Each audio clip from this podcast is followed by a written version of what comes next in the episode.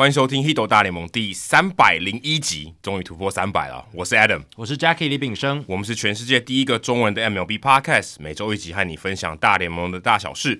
你会听到五花八门的主题，而棒球记者、专家、球迷有时候也会上节目，跟各位分享独家的观点和经验，丰富你的棒球世界。不只看热闹，更要看门道。那也希望大家持续的透过订阅赞助方案支持我们，让我们可以不间断的每周更新没有广告的节目内容给听众朋友们。我们目前有提供每个月三百、五百还有一千元的方案给大家选择。每当你的赞助金额达到一千五百元的时候，我们就会赠送独家的回馈品。赞助的网址我们放在节目的叙述。每月抖一千，节目做破千。留言时间，Apple Podcast 的美国版本哦，有新的留言。民生东路的 John Lackey 哦，John Lackey 他说用报纸包的球是纯手工制作。那他说：“两位主持人好，听到第两百九十九集，有人分享以前打纸包棒球的故事，就是用纸呃揉成一球，然后变成棒球来打这样子。小时候大家应该都经历过这个。嗯，他说忍不住回忆起哦，高中在走廊上胡闹的回忆，跟棒球相遇呢，First Love 哦，他这个也是有跟得上时事。对对对对，最近 Netflix 我我还没看，没看 Netflix 非常红的影集哦，就是日本的影集 First Love 初恋。”他说：“那时候正处于王建民两年十九胜的年代，就是二零零六跟二零零七年的时候。早餐店阿姨会被打线，数学老师上课会转播笔数，班上同学也会在胜投的隔一天买《苹果日报》收藏，留下全版的照片，其他的通通拿来包棒球。哦，这个描述其实很像写小说，有那个场景的一个铺陈跟整个整个。”描绘这样子，还蛮厉害，一层一层的感觉。对对对对对，让那个整个情境在你脑中马上就浮现。班上还会谣传哪位同学包的球品质最佳、扎实耐打。我跟同学也不意外的疯狂于棒球，总是在下课的十分钟内，在走廊上进行投打对决。那时就是用 Made in Taichung，就是 M I 也是 M I T 啦，但是台中制作的报纸球这样子。捕手是用课本对夹去抓哦，所以就是把那个书的那个就是背面哦，然后放放在这个应该是手的虎口的地方吧，然后这样去夹夹球这样子，这样很难夹。等于说书你中间翻开一页吧，对，放在中间，然后用这样去夹。对对对对，就是把书撑开，然后呢，就像三明治一样，对，有一个虎口的一个位置，然后去夹球。太难了吧？很难很难，因为有那个书页，它会这样子。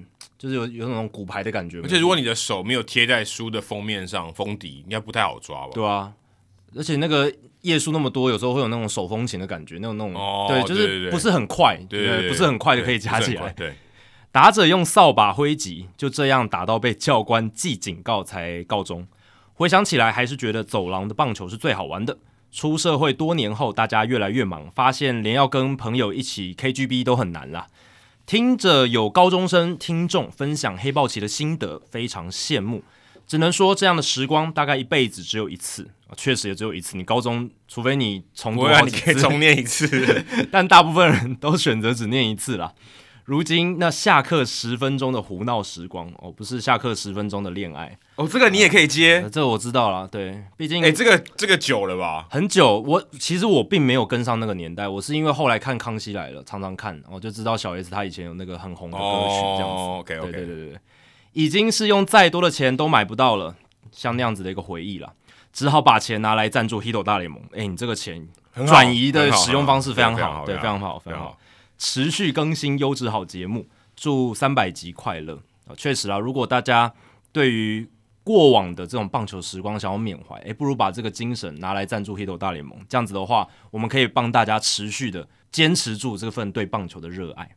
好，接下来是听众信箱里面的留言哦。好，这个听众信箱的留言来自田纳西的 Real，没有木头，嗯，他有留言过好多次了，对，但他的名字是 Real，没有木头，嗯、这样子 特别强调。首先恭喜《h i t 大联盟》突破第三百集，恭贺 Jackie 跟 Adam。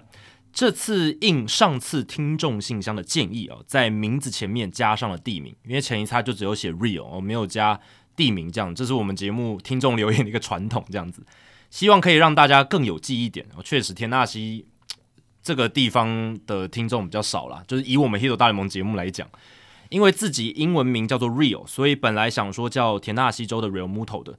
但是其实对 Realmuto 也只是路人而已，应该是说你对他的感情没有那么深，是不是？哦，所以感觉怪怪的，就没有那么叫。但是感觉大联盟的球员里面呢，好像除了他以外，没有谁的名字里面带 Real 的。对，我查过，我真的没有。嗯，对，这个真的就只有 Realmuto。说回正题啊，这一次是想跟 Hito 大联盟的朋友们分享一个喜讯。小弟我呢，在二零二二年四月份的时候开始接触播客哦，就是 Podcast，也是在那个时候第一次听到并且喜欢上了贵节目 h i t 大联盟。从二零一八年以来就搬来亚特兰大附近的我呢，一直是亚特兰大老鹰队的球迷，并且从那个时候开始就在中国大陆的社群里面写老鹰队的相关新闻跟动态，也是在受到两位的启发之下，从七月份开始做老鹰队的 Podcast，在最近也鼓起了勇气，以自媒体的身份向 NBA 申请报道 NBA 比赛的资格，并成功拿到媒体的资格。哦，这个真的记者证的意思，这个蛮厉害的。这个就是其实有有点像我们自己的心路历程啊，对，有点像我们的自己的心路历程。对，不过那个时候我们挂牌上市，对，对，我们是跟 TSNA 合作，但至少我们也是以自媒体的身份拿到媒体证。没错，没错，对对对。然后，其实我们过去鼓励听众朋友，也是希望，哎，大家可以试着自己做做看。这一位听众，呃，来自田纳西州的 Real，他是真的做到了。嗯，据了解呢，这也是 NBA 第一次给中国大陆的自媒体。授予媒体资格，让我蛮讶异，因为我知道台湾有，嗯，我知道台湾有。中国大陆关心 NBA 的媒体跟人应该是比台湾多更多，远多远多过。可是我我猜他这个可能，呃，应该有一些是呃，可能就像中国大陆的留学生，他可能就没有，嗯、我不觉得，就可能跟 Real 一样啦。对，就是他也是留学生或是在那边工作的人，他如果申请就以自媒体的这个身份去申请。不晓得会不会算在这个里面，不然我觉得应该是有。对，应该是有吧，但我们也没办法没办法做验证啊。但是如果是真的第一次，也蛮蛮难得的，就蛮厉害的。如果真的是第一个来自中国大陆自媒体获得 NBA 媒体证的资格，我是觉得真的是很值得钦佩了。那在获得媒体资格之后，也很幸运的采访到了老鹰队的球员，比如说当家的球星 Trae Young，还有帅哥 Boyan Bogdanovic。那欣喜之余呢，也想跟 Hito 大联盟致谢。是两位的节目鼓励让我开始做自己的 podcast，也从而有机会踏足媒体行业。这边暂停一下，为什么他没有讲他的 podcast 的名称是什么？对啊，为什么不稍微记录一下？哎、啊，奇怪，这是一个很好很好的机会，你都把自己的故事讲得那么完，因为我也不知道他到底是中文的 podcast 还是英文的 podcast，对不对？对，不太确定，因为这边没有写嘛。对，对，如果是中文的话，我觉得我们应该会。可能有许有，也许有听过，嗯，对，因为它可能会出现在中文的这个 podcast 的榜单里面。对，对，对，对。但希望 Real 以后有机会的话，也可以在我们社团稍微提一下。毕竟我们在节目里面提到你了，你虽然是一个 NBA 的 podcast，但是也可以跟大家分享一下。哦，现在在回听与媒体从业人员相关的访谈内容，就是我们 Hito 大联盟的一些访谈，嗯，梦幻工作相关系列的。感觉能从中学习到很多东西，也很有感触哦。也不断鞭策我在做媒体人的路上更专业、更敬业。感谢两位用心制作每一期的节目。工程学历背景的我，目前也在职业转变的关口，以后是希望能慢慢的往体育界和媒体界靠近。呃，这希望呢，不久以后也能有机会能采访大联盟的球员。也是十分希望两位主持人在二零二三年的春训或是赛季中能够来美国这边，一定盛情款待。问题是要去田纳西州有点远，哦，对，就是比较美国的中间啦。通常大家都是去西岸东比较东南边一点。对对对对对。那留言有点长，但最想说的就是，对于自己感兴趣的东西，如果有好的想法，一定要坚持，说不定在未来的某一天就会被别人看到，而且赏识，从而给人生多了一个选择。我相信《Hito 大联盟》对两位主持人来说也是改变人生的一个兴趣跟坚持。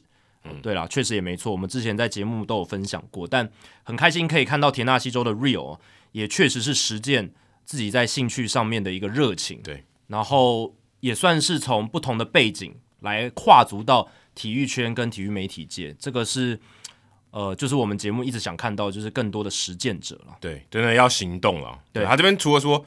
呃，如果有好的想法，一定要坚持，而且还要行动了。对对对，对，对，你有好的想法，你一直坚持没去做，也没有用啊，对不对？对，而且我们很开心看到 Real 来我们节目分享的，就是在这个留言的时间。那其实他提供了这个实际的经验跟故事，或许能鼓舞到一些诶已经有想法但还悬而未决、还没有迟迟没有行动的一些人，帮你推一把。真的，哦、以他的这个经历来告诉大家，其实是做得到的。你已经在那个坑的口了，然后可能 Real 的这个故事就直接把你推到坑里面，这样子，然后就爬不出来了。这就跟我们一样，现在还在坑里面，而且越跌越深。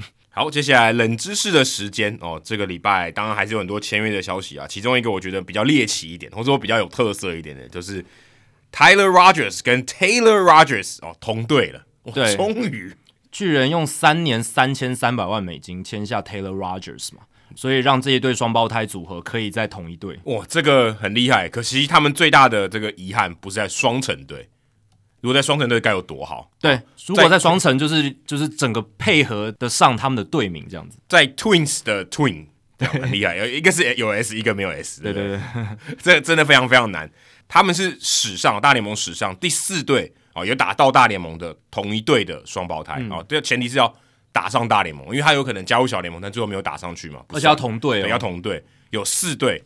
那事实上，大联盟史上哦，只有十对的双胞胎，就是有上过大联盟，但他不一定在同一队，但是就是有十个双胞胎的组合，这样就有四个在同队，蛮比例蛮高的，很高啊，百分之四十曾经被延揽到同队，那是不是有一些刻意操作呢？我觉得应该是也不用刻意操作，但有时候球队为了话题性，可能有有可能有可能啦，因为很难双胞胎两个人呃都差不多有成就，有可能是一个成就很高，一个成就很低，那。有时候为了这样子的情况，可能刻意的为了一个话题的操作，把那个成就比较低的，反正也不用花多少钱哦，就把它延揽进球队，然后制造一个话题，说：“哎、欸，你看我们队上现在有个双胞胎组合这样子。”当然，这情况还是很少啦，对吧？哎、欸，父子的还比较多一点哦，父子的我记得好像比较还比较多一点，父子对啦，同队的。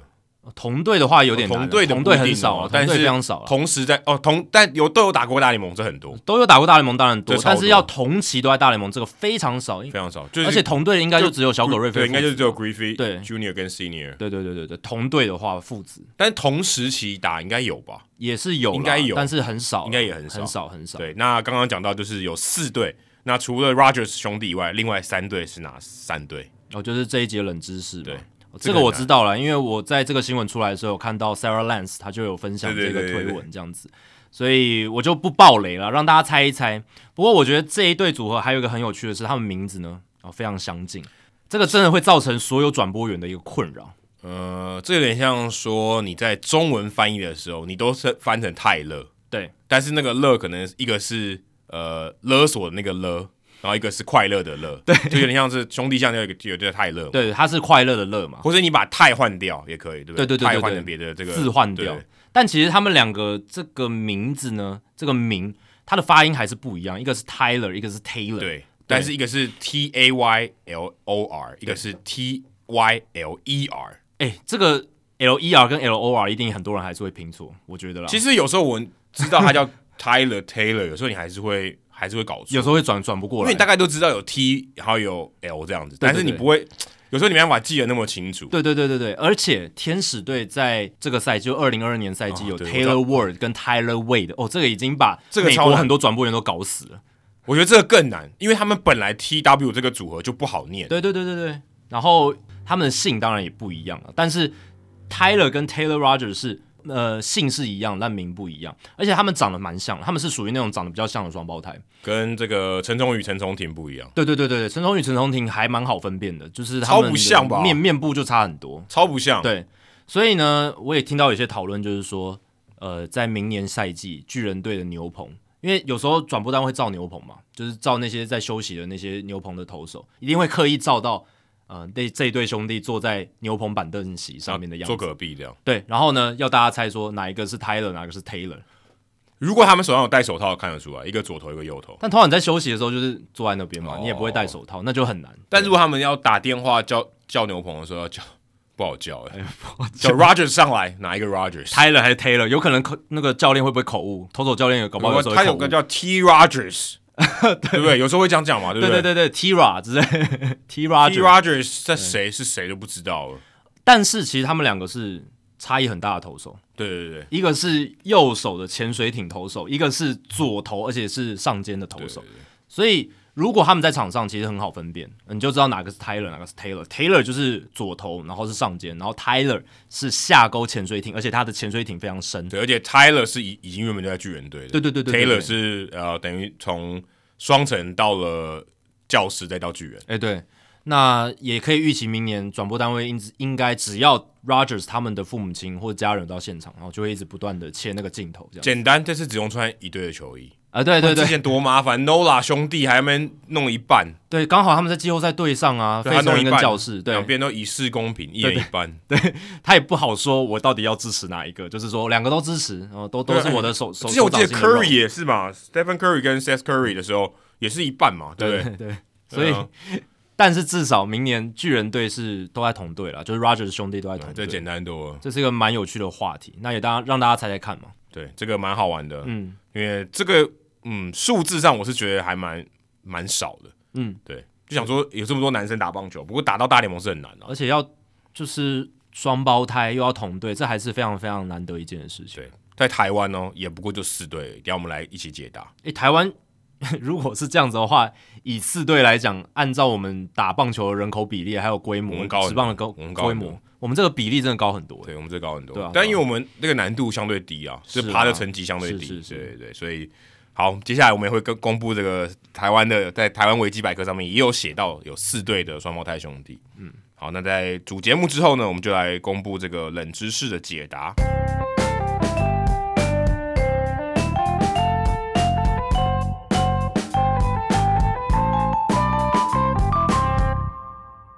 好，这个礼拜呢，哦，其实也不能只讲这个礼拜哦，其实，在我们今天录音，今天是星期天录音哦。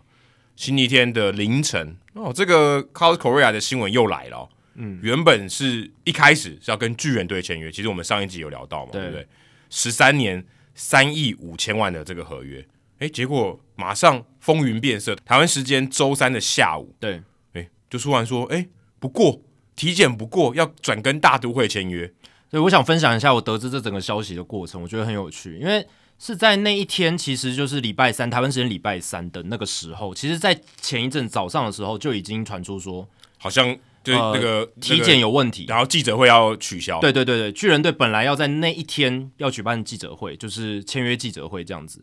那正式宣布他们跟 Correa 的合约 official 就是官方认证，然后体检也过了哦，好很开心。我们开一个记者会迎接 Correa 的加盟。然后我记得他那时候已经人都已经到旧金山哦，不不不只是到而已哦，他衣服都穿好了，对对对，是已经要去了。对对对，就是基本上这个记者会是在几乎最后一刻才临时喊卡的，临时喊卡说，哎，我们出现一点状况，巨人队这边对于 Correa 的体检报告有一些疑虑，所以记者会喊卡。那个时候。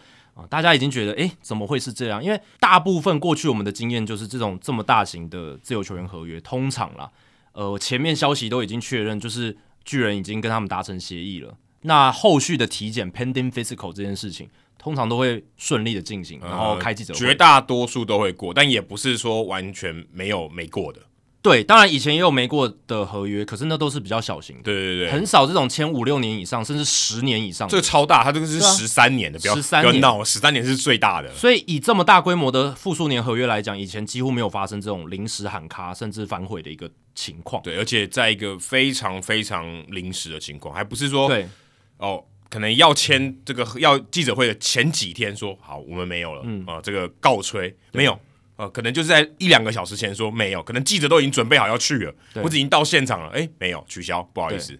当然，巨人也不是说反悔了，他们其实那个时候还在跟波拉斯说，我们想要再仔细的看一下体检报告，然后看怎么样去调整那个合约，我们合约可能还要再做一些调整，这样一些细节。对，就是有点说，哎，你这个商品 damage goods，嗯，我们要杀价，或是我们来这个重新拟一下合约。对。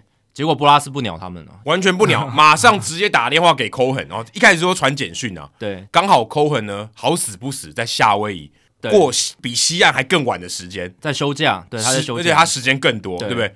东岸时间那时候得知这消息的时候是下午嘛，然后那哎，可是他他可能才刚早上刚起床，最后这个呃 Cohen 看到讯息，然后跟这个 Billy Apple 他们的总管讨论一下，他说哎，好，我们原本就有锁定他。我们原本就有开给他价嘛，之前就对他有兴趣嘛。对，我们来瞧一下，结果在十三个小时内就确定说要钱。嗯，这超快，等于说他们要原本要开记者会的那个时刻，过了十三小时，Carlos Correa 跟另外一队说要签约。对，我觉得其实根本就是 Cohen 自己决定的啦。对啊，就是他基本上也没有考虑，因为他等于是第一时间就直接答应波拉斯了。因为先，因因为你刚刚有提到嘛，巨人队在签约之前，就是那个消息，就是跟同意跟 Correa 签约之前，他们已经有开给 Correa 一个将近就是三亿美元左右。那个时候的消息是这样，只是。最后，Correa 没有选择大都会，选择巨人。对，那个时候他开十二年，我看到这个消息上面写，Ken Russell 所公布的消息是两亿八千八百万，所以蛮接近三亿了。就是当然这也没有证实啊，对就是三亿左右，三亿左右，对啊，所以就是差一点。那巨人队开出了三亿五千万美金，更好。当然加州的税比较重，可是至少数字上面看起来是更漂亮。这样子对，对，那就是在美东时间那个时候下午的时候，他记者会临时喊卡，然后。赶紧去找到了波拉斯，赶紧找到了 Cohen。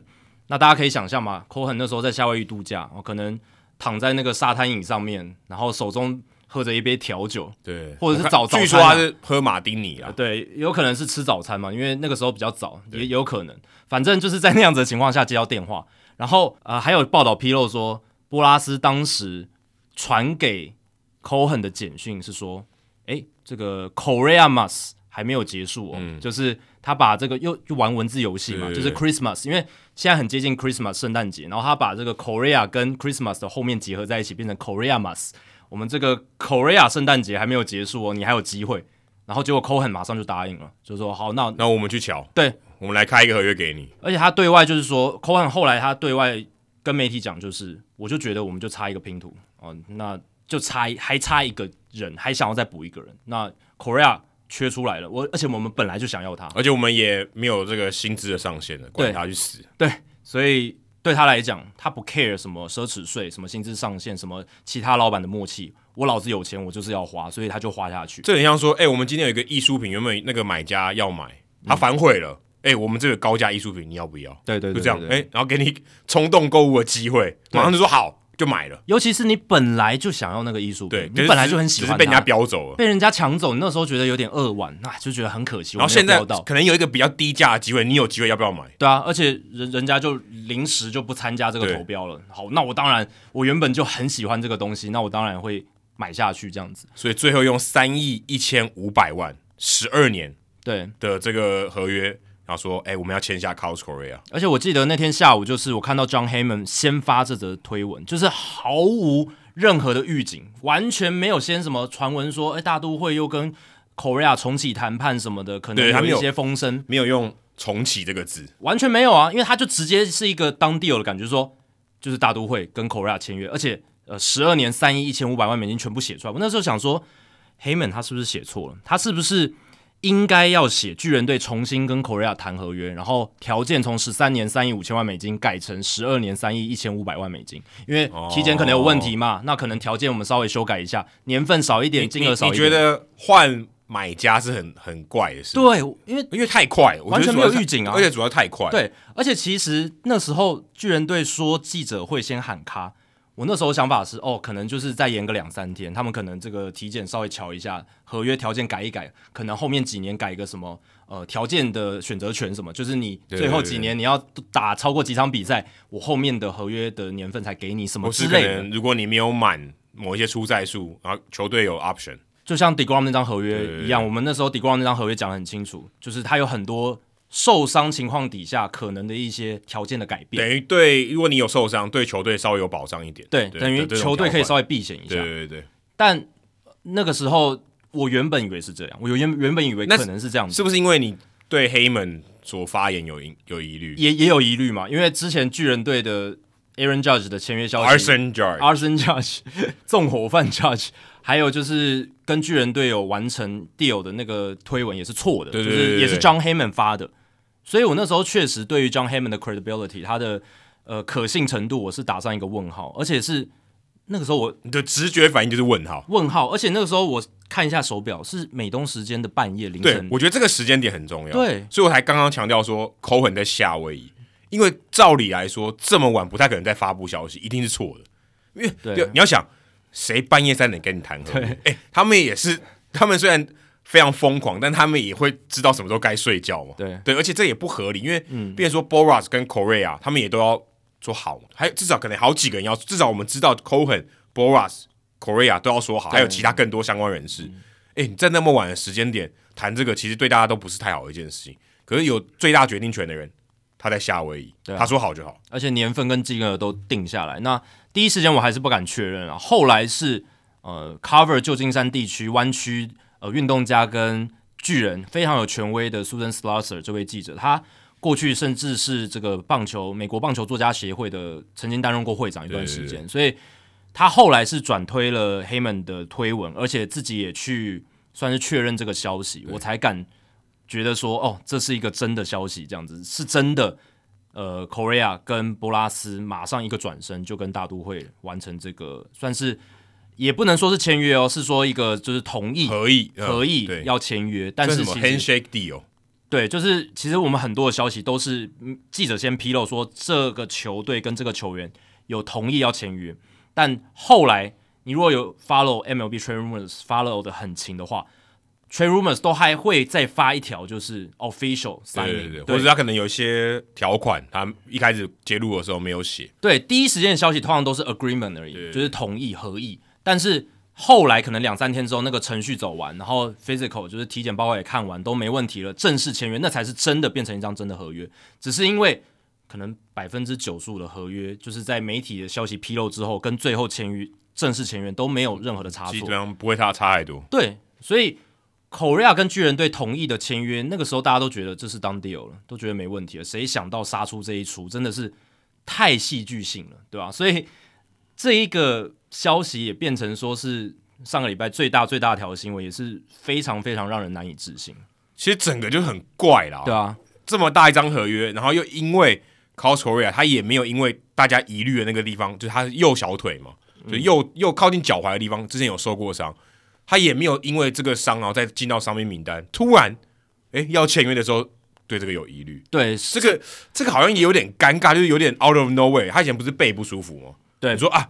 我对他备有疑虑，可以，好不好？我们之也之前可能也调查过了，诶，没有。现在讨论一个他还没上大联盟之前就受过的伤，哦，对，突然对他这个伤很有疑虑。诶，巨人有疑虑的部分，官方是不能说哦，这是跟他不能说，根据规定不能说的。但是媒体都有一些披露嘛，那主要。应该就是针对他在二零一四年高 A 的时候，高阶一 A 的时候，他受过右小腿腓骨还有腿筋的一个伤势，差不多是等于脚踝上面一点点。对对对对，而且蛮严重的啦，因为那个赛季他等于只出赛了一半，然后呃，就是受了算是蛮大的伤。可是关键在于说，他上大联盟之后，二零一五年到二零二二年，也就是这个赛季结束为止，他都没有因为那个地方的伤势再进出伤兵名单，从来没有。不过也要考虑到他是游击手啊。对，他其实这个地方真的很重要，因为他如果一旦这个地方受伤，他就完蛋了。呃，对啊，但是在大联盟期间八年期间，从来没有因为这个伤进出这个伤兵名单。那他在大联盟进出过伤兵名单的，就是下背部，还有肋骨，对对对，还有左手拇指这三个部位。之前马杀鸡的时候背部有问题嘛？对对对，对有受伤。对啊，还有左手拇指跟肋骨，所以就是这几个地方他有进出伤兵名单。那剩下的就是 COVID，就是新冠肺炎。所以你会想说。Correa 他虽然小联盟时期受这个伤，但是他大联盟时期从来没有因此进出伤兵名单，而且去年双城队也跟他签下三年破亿美金的合约，当然他中间都有跳脱条款，风险相对是比较低的。可是你一年愿意给他三千多万美金的薪水来当你的游击手，那双城队也不是白痴嘛，他们也有很好的一个，对啊，他也有体检哦，他有体检，他们也看过。只是必须说，可能体检的标准看法不一样。对，因为他们可能想说，我只能给他短约，所以也许二零一四年那个伤势的风险，他们觉得没有那么大，所以跟他签了三年，大概一亿出头美金的合约，一亿零五百万。对对对。那但有趣的就是说，在这个球季结束之后，其实双城又有对 Correa 开出十年的合约，大概两亿八左右，对，两亿八千万美金。对，所以代表说双城也。再一次的对他做体检，而且也看过体检报告，然后也愿意开这个合约给，所以应该是没问题。因为双城队应该是最近一个球队对他最了解的，最了解的、啊。因为之前是太空人嘛，后来是双城、啊，所以他应该可以最知道他的近况，因为他一直在这个球队打球，打了一年嘛。对啊，双城他待了一年，那球队的防护员跟医疗团队都会照顾他，啊，又不是说对他不闻不问，对不对？对 那也太奇怪了。对啊，那也太奇怪。你只有来上班，我其他都不管你。所以双城肯定是对他身体状况最清楚的，这个可以百分之百确定。对啊，那双城连续两年都愿意对他开出高薪的合约，而且也开一个十年的，也不是。也不是短约嘞，对啊，第一张你说是短约，好 OK，那但第二年以第二年之后要签这个延长约的续约是已经到了那么长十年，十年也很，也只少他三年，但是也是很离谱的。对啊，那当然你会说十年合约跟十三年，还有后来大都会开了十二年，还是有一些差距。但是我是觉得到那个长度之后，其实没有意义了，都是溢价，都一样了，都是溢价，而且到最后几年一定 Correa 也早就不再游击了，对对对，对啊，也早就不再游击了。那我觉得比较奇怪的是，今天又传出大都会又对他的体检报告有疑虑。就我刚一开始说的，对啊，我们现在也不能确定的，因为还是不能确定。因为其实就算当初波拉斯转身跟 Cohen 达成这个协议，但是因为还是没有正式的官宣嘛，所以其实我们都不能百分之百的说他已经跟大都会完成签约。只要没有他们在记者会穿上新球衣，然后握手拍张照之前，都不算数，都不算 officially signed。对，哦，所以。其实，呃，美国的记者朋友们，他们也是有时候会保守的写说，就是我我们其实也还是不能确定。虽然感觉 Cohen 就是吃了秤砣铁了心，就是要找到 Correa，就是要签下 Correa，但是还是不能百分之百的确定。我原本想说，对啊，确实如此。呃，接下来官宣应该就是时间的问题。没想到今天又传出可能有疑虑，但我是觉得啦，大都会这个头已经洗下去了，他们应该是不会反悔，因为第一个 Cohen 要顾他的面子嘛。哎，你都已经。大张旗鼓，说这种锣鼓喧闹的表示自己，哎，我就是签下了这个 Carlos Correa，从巨人队那边蓝湖过来，对，而且感觉好像蛮爽，很爽啊。然后大都会球迷群也一片就是非常的欢声雷动嘛，然后媒体也受到了很大的震撼。然后你突然又要又要缩起来，这个我觉得 Cohen 他的面子挂不住，尤其是他都已经签了这么多大咖的球员，他都已经表示说他自己愿意，呃。这么的冒险，对不对？他签了那么多高薪的老的球员，嗯、对，所以如果你这个时候又缩手，这是显显得你很胆小哦。再来第二个就是 Cohen 他已经公开的讲说他签了 Correa 嘛，那这件事情已经公开了，所以如果他反悔不签 Correa 的话，球员工会一定会提申诉，他们会可能有一些官司的问题。就说你怎么可以言而无信？对啊。虽然没有真正签下去，但是你说话还是要算话，这是劳资协议里没有规定的啦，对吧、啊？那巨人队当初是老板都没有说话，那法人扎伊里也没有说什么哦，我们已经把 Correa 签下来都没有。其实大家如果是看消息，都是媒体讲的，就是媒体呃从巨人队内部那边得到说，哎，我们已经同意跟 Correa 签约。但是我想巨人队他们也认为他们签下来了，也也认为啊，他们记者会都办好了，都、啊、都已经准备要进行了，不然不然不然，不然怎么会不对啊？不然怎么会有记者会呢？Correa 都已经穿好衣服，不能说哎。诶好像迎娶新娘，然后到新娘都到会场了，还不知道他会不会结婚的那种感觉。对，其实巨人队当然也是觉得内部也都已经觉得他们要签下 Correa，Correa 自己也觉得要去巨人队。我刚刚讲嘛，穿好衣服，而且他们已经在找房子，都已经跟房仲在那边看房子了，然后准备搬家到旧金山。所以也不是好像什么闹剧一出，对，不是啊，就反正都已经搞定了。他们很认真，而且 Correa 还带着老婆他们的家人哦，老婆亲家的家人都已经到旧金山了，所以代表说他们是很认真看待这件事情。结果。一个大转弯这样子，对吧？所以就是这个非常戏剧化的一个情况。然后，呃，我是觉得 Cohen 这一边他已经公开这件事情。然后，如果他再反悔的话，就是第一个面子挂不住，第二个就是呃球员工会那边会有意见。所以现在大家还是觉得这个约会签。那我觉得。签是签，但可能条件会有些改变，就像我刚刚讲的，可能加一些条件的选择权，这些健康相关的疑虑的。对，然后金额可能有一些在调整什么之类的。所以，所以他这样子放出这个消息，好像是要为了杀价的感觉。呃，不然他其实说真的，他如果为了面子，他根本连这个消息都不用披露，对不对？我、嗯、我还是签嘛，我自己疑虑放心中，对，我也不用跟媒体讲。诶，因为媒体一讲，重点是前面有已经发生过一些事情。对，如果今天是他是第一个，还是第一个买家。那也就罢了，嗯，但前面因为巨人队也疑虑，你现在也疑虑，有点尴尬，而且他也会知道这个公关的效果嘛，对，就变得很尴尬。如果今天他说好还是签，我即便我心中有疑虑，我也不讲，嗯，我就不公开。我跟你谈合约的时候，我把这些东西加上去，我们到时候再一起披露，这样也 OK 嘛？我觉得也也说得过，也完全说得过去。嗯，但是就像你讲的，可能 Cohen 他有一些谈判战略上的考量来发出这个风声，我觉得。因为我相信这应该是大都会那边放的风声了，所以他有点像冲动购物了，然后他觉得嗯不行，我哎、欸、多给我一点赠品，对不对？对我这个我觉得我买亏了，这个这个价格这个长度这样这样不行，或者是他就是商人头脑的一个运作嘛，就是说，哎，巨人队那边已经因为体检有疑虑，然后甚至是就是暂停，然后最后被我们拦湖，哎，那我们为什么不趁着这一点？他已经有疑虑了嘛？那我们趁着这一点，趁你病，趁你病要你命的感觉，大家已经知道 Korea 的体检报告，大家可能会有一些疑虑在。那我就攻这一点，那看能不能再把这个价格压的低一点。可是一开始传出来的合约的长度少了一年，然后 AAV 也往下降，已经有往下掉。对，其实已经某种程度上已经被杀价过了。但他之所以能成功成为那么成功赚那么多钱的人，我相信他在商场上一定有他的一个，也是一个手段的一个手段，而且他的那个手腕应该是非常厉害的，对吧、啊？当然，我们前面说，哎，可是 Cohen 他之前花钱好像都没有考虑那么多啊。林多也是三亿四千万一百万美金延长约要给就给，他的这个 AAV 还比 Correa 高非常多哎。对，然后那个 Justin Verlander 也是说给就给，说给就给两年八千六百万，然后呃千鹤黄大，其他的这些自由球员 Scherzer 也是什么要钱要什么我都给你，啊，要什么都给你。但我觉得今天比较不一样，就是因为 Correa 前面已经跟巨人有闹那一出。所以可能他觉得这是一个筹码，他可能觉得这是我手上一张牌，那我不打掉吗？好像有点可惜。哎、欸，可是你要知道，坐你牌桌对面的是 Scarborough，对，你也他也不是吃素的吧？可是 Scarborough 也要知道说，其实能竞争 Correa 的球队球队也不多了，真的也不多，也不多、欸。其实你像这种，我们之前聊说，像精英队他要补游击手，嗯，你说他今天如果真的要杀出来，也不是不行啊。对，红袜队也说他游击手现在一直签不到嘛，对，所以四大游击手他都落空，对。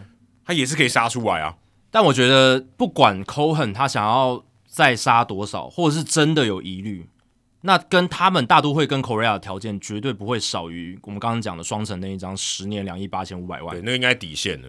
不然我就 Correa 波拉斯就直接跟双城签约就好了，我干嘛还跟你大都会在那边五四三在那边谈那么久，然后在那边刁难我，还要发就是这个疑虑的消息要发给媒体，让其实现在大家真的。本来都想说 Correa 这个伤势好像没什么，都是已经八年前的东西了。现在被讲的好像越来越有那么一回事。是他现在至少这个地方感觉是就完全健康，也没有什么八年来没有进出伤病。对啊，也没有甚至没有疑虑过。但是已经有两支球队好像都有一些疑虑，那可能就是说长期的评估，因为之前对 Correa 的合约评估就比较短嘛。对，对，对，因为双城就是签三年，然后有可能跳脱，最多就呃有可能最短就一年，也确实只有一年。那可能现在因为要签十年以上的合约，队医还有他们内部的这个评估，他们评估的方式不一样。对于这个体检报告，所以看法会可能就看到他哦，三十六岁以后，对、哦、这个是不是撑得住？这样。但我觉得对于大都会来讲，从大都会的角度出发，这又很不合理的是，他们已经要让 Correa 去守三垒了，因为领负担应该是小很多，负担小很多嘛，有点像之前吧，但。ERA 不算，ERA 不是自由球员签约到洋基，但是你就把 ERA 接到洋基以后，让他去守三垒，对对，对，然后原本的那个哦地位比较高的去守游击，对，因为你已经要把它移防三垒了，所以相对来讲，它的范围并不是那么重要了，尤其是你游击有林多尔在那边，对不对？有林多范围也不错嘛。那 Correa 他又不是说多烂的游击手，而且他是从游击来到三垒，就算绰绰有余吧？对啊，绰绰有余啊。那那好了，就算长期来讲可能有疑虑，他不能连三垒都不能守了。但他打击应该还行吧，对不对？对，当然，右脚踝或者说右脚踝以上这个小腿，对于打击可能也是蛮重要的一个部位啦。但是我是觉得，真的有这么大的一个疑虑，让你又要踩刹车吗？尤其是前面风波已经那么大了，他又不像什么 Carlos Rodón 这种，哎，他前几年才受过伤，对，而且是很大的伤，对啊，他这个伤对当当时很大，可是后来显然没有对他造成太大困扰嘛，对啊。不过这一个急刹车、急转弯呢，也让我。想到就是你刚刚讲的 ERA 那个时候的情况，因为这两个案例其实蛮像的，但只是一个是交易，一个是自由球员。对，因为当初 ERA 其实已经跟红袜谈好了，他们已经要被交易去红袜。对，那个时候这个新闻红袜们应该都会知道，ERA 都已经觉得自己是红袜人，而且还很开心，太好了，我可以跟这个呃，就是到美东嘛，然后跟洋基队对战。对，而且他跟 g e t e r 在同一个大的舞台，加上世仇，哇，那个好看。对，世仇，然后。那个时候，ERA 已经跟 Jeter 有一点撕裂了，就是 ERA 已经在公开媒体上曾经讲过 Jeter 的一些不好听的话了。那他们中间已经有一些裂痕，所以那个时候 ERA 其实是很开心自己要去红袜。其实整个 deal 都谈好了，但是为什么最后告吹？就是因为红袜跟游骑兵那时候，那个时候呃，ERA 在游骑兵嘛，他们这笔交易的提案拉到联盟联盟办公室，不行。对，主席他要同意嘛，就像我们玩 Fantasy，主席要同意，因为像之前 NBA 否决 Chris Paul 交易一样。对对对对对对，不给你去。联盟主席要同意交易才成案，但是 Basilic 觉得这个是一个呃，他觉得不合理啦，就竞争平衡上不合理。对，因为呃，他会觉得 ERA 他的条件降的太低，对，然后这可能对于未来就是一些条件上面，球员方可能也会有意见，这样子。劳劳方可能也会有意见，所以那个时候是被 veto 了，就是被否决掉。对，所以最后变成洋基杀出来，纽约的豪门球队，而且那时候洋基撒钱撒的很夸张，他们不 care，呃，ERA 身上那张十年两亿呃两亿五千万美金的合约，现在看起来跟 Correa 差不多贵，所以那时候真的超级无敌贵，超大张。现在 Correa 不过拿两两千万两千六百多万而已。对，那当然 ERA 那时候已经在两千零一年就签约了，他是身上背着那张合约。对对对对。但是也是非常贵啊！你承接的球队，你要承接后面所有的薪资，非常贵，很贵很贵。但杨基就不 care，呃，大老板觉得我要 ERA 进来就进来，然后加上 Aaron Boone 那时候发生了一个伤势嘛，打篮球受伤，造成他们呃洋基队原本预定的二零零四年先发三垒手空缺，对，所以 ERA 这个时候顺势进来，所以等于也是一个蓝湖哦。那今天这个虽然不是联盟主席去。否决 Correa 这个签约是巨人对自己发生疑虑，然后踩刹车。但是我觉得这个概念真的非常像，因为都是非常大咖的游击手，嗯、然后在转队之后呢，都要去守到三垒，因为转到的新的球队都有一个当家的游击手镇守在那边。而且 Jeter 跟 ERA 有一些交情嘛，对，然后 Correa 跟领队更有交情，哦，超有交情，都，都是波多黎各人，打过都 WBC 的。对，也是守三游。他们是二零一七年 WBC 世界棒球经典赛波多黎各的，就是三游组合。那那时候也是领舵守游击，然后 Correa 守三垒。对，虽然 Correa 在美职体系几乎没有守三垒，可是，在国家队的时候，他愿意为了领舵守到三垒，你就知道他们两个感情是不错。而且 Correa 也非常非常看重领舵。对对对，所以其实对他来讲，纽约有几个吸引力啦。第一个就是呃，税没有像加州那么重。哦，然后再来就是他可以跟领舵聚首，还有什么吸引力？老板是 Steve Cohen，对啊。哎，现在哪个球员不想要到大都会啊？其实如果是我的话，我也很想去，因为你会知道说这个老板他会为了赢球不择手段。他之后就算我们球队诶有一些可能 Verlander 两年以后他就退休了嘛，或或或者是没有退休转队，那 Scherzer 可能在大都会的时间也不长了。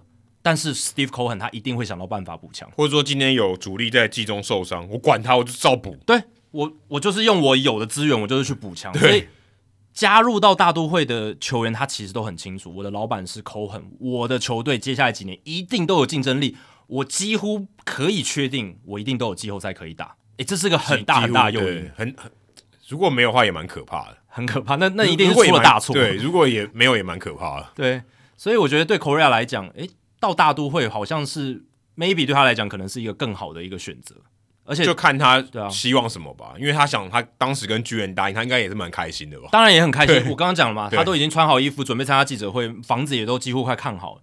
但是我觉得波拉斯这个转身其实那么快能决定，也是因为 Correa 觉得，诶，到大都会的话我 OK，对啊，没问题。而且大都会可能就之前都有提案了嘛，对，所以在他心中其实是也许是备胎，但至少是。哎，他知道大都会是一个怎么样的选择，很有分量的备胎，可以这么讲。所以第一时间要转弯的话，他也觉得 OK 可以接受，我就到大都会吧。没想到二度转弯呢，而且、啊、而且我觉得这个时机也很妙，因为大家可能觉得说圣诞节对于台湾人来讲可能就是一个商人的节日，嗯、对不对？或是、嗯、哦你是宗教的，你可能对圣诞节特别有感。可是对于美国来讲，它是一个放假长假的前戏，对。诶，你在这个时候闹这出，代表说你圣诞节你可能就 onside，对啊，你就你可能这到至少到明年啊过，就是他们过新年之前，你都不会知道你会不会签约，因为现在看起来就会变成这样。对，记者、球团的人都不会上班，谁跟你们签约？都要休息了啦。就像我们这个农历华人的农历春节，所以接下来圣诞节开始了嘛，就是我们录音这一天，明天就是美国的圣诞节。对对对，今天是美国的平安夜。那对，所以他们。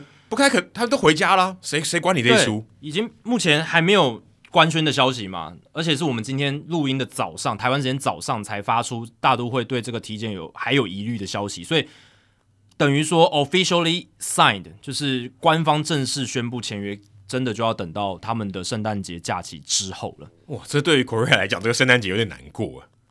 对啊，这个就是就选在那边啊，选在那边。你说，哎、嗯，他也是有一定的几率，大都会选择不签呢，还是有啊？虽然我觉得几率是比较低，因为最后那个合约拿出来的人是大都会嘛，他可以不拿嘛，嗯、他有主动权。只是就像我讲，他们会面临到申诉，球员工会的申诉，还有很多后续的问题。看他要不要承担这个？对，那我个人是觉得 Correa 再跟其他球队签约的几率是没有很高，我觉得还是会跟大都会，但是呃，大都会这边就要去思考他们到底。要不要去承担？如果他们反悔的一个非常大的后续的余波效应，我是觉得不会。我觉得应该就是合约上做一些调整。对 Correa 来讲，他也是损失的。是啊，对不对？你看他一定他一定被减价了嘛。啊、如果按照这样，如果大都会还不减价，放那个消息一点意义都没有。对啊，对啊，对啊。所以代表他可能圣诞节礼物是扣薪水。对，我觉得可能到最后，对啊，就可能总值掉到三亿也有可能哦。然后不然就是真的合约变短，合约变短好像就更不合理哦。合约变短也有一点可能，可是如果再短的话，那那就跟双城签约算了。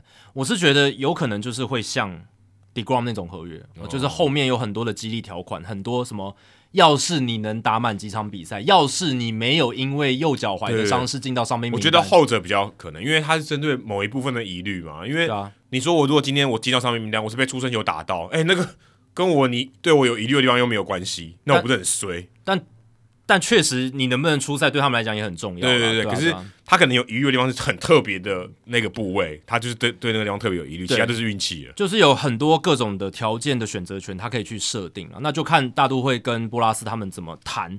那如果大都会太得寸进尺的话，波拉斯也有可能在一个转身嘛。所以大都会这边也要小心提防，毕竟已经有前车之鉴摆在那边，就是巨人队，对吧？那我是觉得应该还是留在大都会的几率高。那就是我刚刚讲多一些。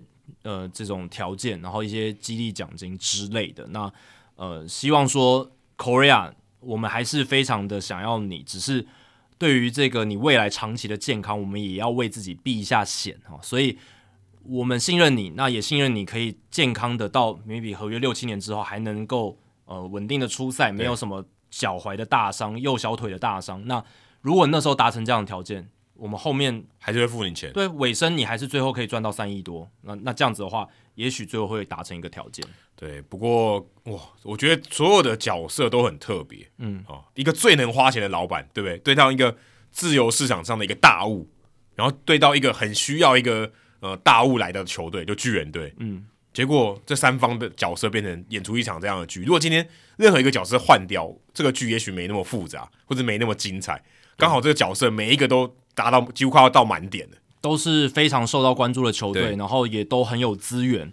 但这也凸显出巨人队跟呃 Cohen 这一边，他们对于这个风险的评估还是有一点落差，就是巨人队还是比较谨慎一点，呃，向来都是，而且花的钱在至少在 Correa 上面也比较多了。对，尤其是法兰扎伊迪入主之后的巨人队，他们在这种大约签订上面是比较谨慎的，这是完全可以预期的，几乎没有了。几乎没有什么太大的大约了。对，但就算他们有签自由球员，他们也是通常是短约或者是对啊审慎评估之后的，就是三五年了不起了。你要签到这种十年以上、十三年的，是很夸张哎。嗯，因为他们现在的整个球探的评估部门，还有他们自己也有很大的一个数据分析跟生物力学的团队。嗯、那对他们来讲，这些都都是他们的优势所在，在于评估。球员上面哦，他可以有多了解一点了，对，多了解一点，他等于他的筹码会变更多，至少在他内部的努力，他的筹码会变更多。对，因为他们嗯内内部可能比其他球队更有评估球员的经验了，因为他们有更先进的东西嘛，所以在一些类似的选手上面，他们可以看到类似的案例。那他们如果要签类似的球员，他们可能有比较多的资讯哦，可以来辅助他们，对吧？但 Cohen 这一边就是，他们当然也不是，我上集就会讲，他也不是什么呃钱拿出来就乱花，他们也是会去做一些评估。但 Cohen 对于风险的容忍力是明显的高很多的。对，这其实跟投资就有关系嘛。如果你今天要玩大笔，你要有高风险高报酬投资，你就是要承担那个高风险。对，如果你今天就是玩不起高风险，你一旦这风险一旦承担了，完就爆了，那你就挂了嘛。对，就是你可能就赔到脱裤，或者你就一蹶不振了。可他也许。哎，我今天花了那么多钱哦，即便我都输掉了，嗯，我还是活了下来，我还是撑得住，对，这个就是他承担风险的能力。我觉得 Cohen 他就是既有他这种嗯金融商品投资人的一种一种敏锐度，也有就是他身为大都会球迷，然后又身兼老板，希望这支球队夺冠的那种冲动跟热情，我觉得他是这两者的结合体啦。就这就我刚才讲，就像冲冲动购物嘛，对啊、就真的，啊、而且这是一个高价的艺术品，还不是让你去买一个某种可程度可能需要的东西。他没有，哎、欸，我如果能有哦多一点加分，Escobar 也不错嘛，对不对？对，Correa 当然更好。那如果 Correa 我可以买，我就要买，因为对于他来讲，大都会队并不是他要拿来赚大钱的投资商品，并不是啊。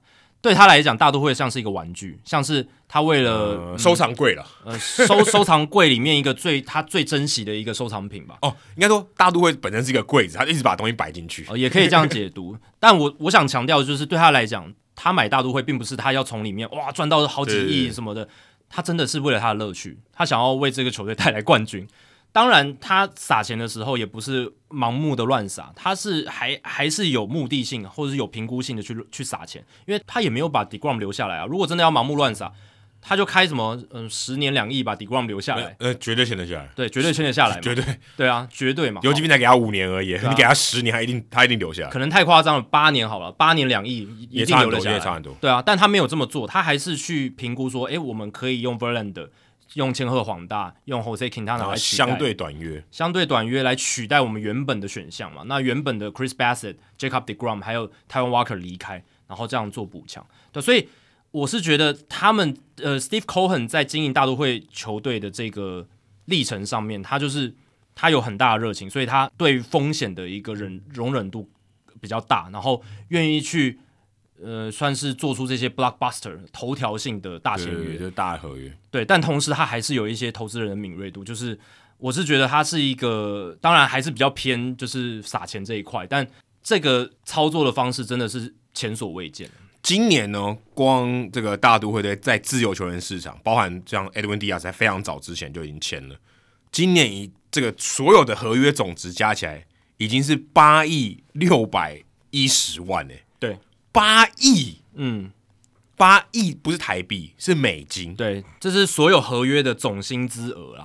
等于就说他今年哦，当然他没有马上付这个钱，嗯嗯嗯，但他至少告诉你，他未来所有加起来，他至少要付八亿。嗯，这非常非常非常 非常非常离谱哎。对，八亿等于我承诺你，非常高的几率我会要付出这个钱。嗯，他口袋里面要拿出八亿美金，而且就在这个冬天还没过完，我不晓得，当然后面签的单不会那么大了。但是八亿，他光今年就花了八亿。今年大都会的 payroll 就是所有总体薪资两亿八千三百万。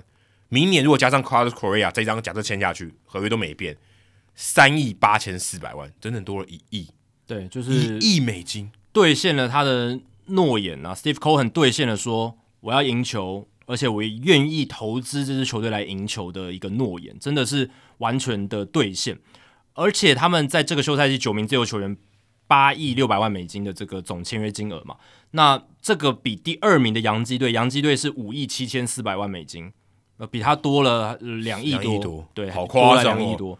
洋基已经在这个休赛季撒很多钱，因为 Aaron Judge 的，Aaron Judge 跟 Rodon，Rodon 也是一亿六千两百万美金，然后 Aaron Judge 三亿六，光这两张就就就五就五亿了，就非常夸张了。对，但呃，Cohen 显然是让洋基队相形失色嘛，因为。Cohen 是签了，如果 Correa 这张有成真，我们先假定成真。对，先假定 Correa，呃，Brandon Nimmo 一亿六一亿六千两百万美金，然后 Edwin Diaz 一亿两百万美金，Justin Verlander 八千六百万美金，千鹤晃大七千五百万美金，Jose Quintana 两千六百万美金，还有大家可能没没有听到这个消息的 Omar Narvaez 捕手两年一千五百万美金，所以这个对应就把 McCann 交易走了。对他们已经有很多捕手了，嗯、对，还有 Thomas Needle 嘛，所以他们就把 McCann 交易掉。嗯 Adam Ottavino 留下来一千四百五十万美金，那 Narvaez 是一千五百万美金，然后 David Robertson 他们新签进来了一千万美金，所以就是这九个人，对啊，那就是完全的在自由球员市场上面大傻币，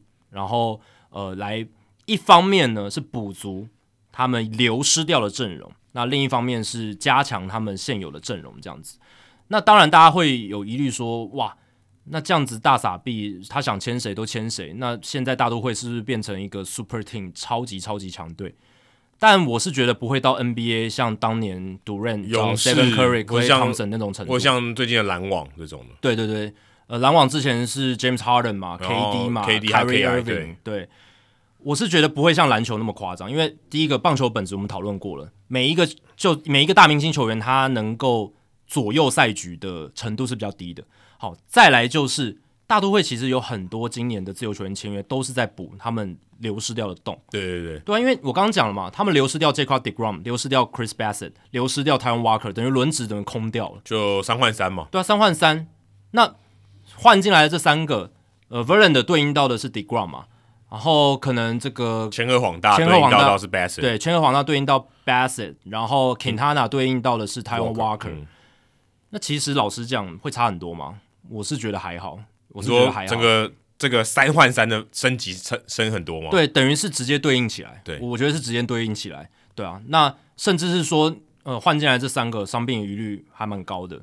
对不对？哎、欸，对，因为千鹤过去有伤病史，而且千鹤更未知了。对啊，千鹤更未知，他是从日职转美职。那 Verlander 不用说，年纪大，嗯、对，都超过四十岁了。对，那 Quintana 年纪也颇大，虽然他最近几年蛮稳，但是能不能投出像之前 Walker 的水准也，也也也难说，也很难说，也难说。对啊，所以这个三换三其实补起来，然后 Brandon Nimmo 也是留下来嘛。嗯，你等于是用八年一亿六千两百万美金留住你原本的中外野手，然后呢？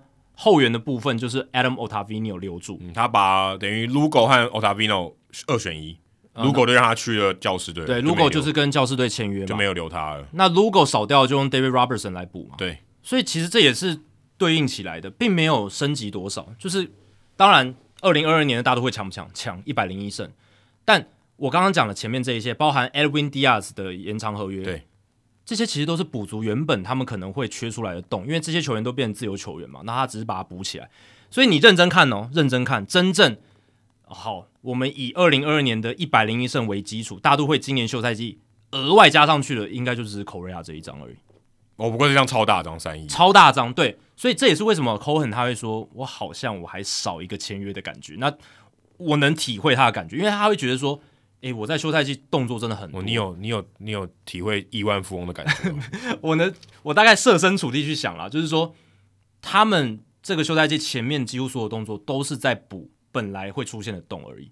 对，不过我觉得像你刚才这样讲，好，一个萝卜一个坑啊，一个出现一个洞我就补一个嘛，对不对？对啊。但是这其实是有选择，他也可以选择不要从自由球员身上补嘛。对啊。他可以通过交易或他自己内部的这个升级。对。他也是有人嘛，小联盟也是有人，他不是没有小联盟的球员，也是可以嘛。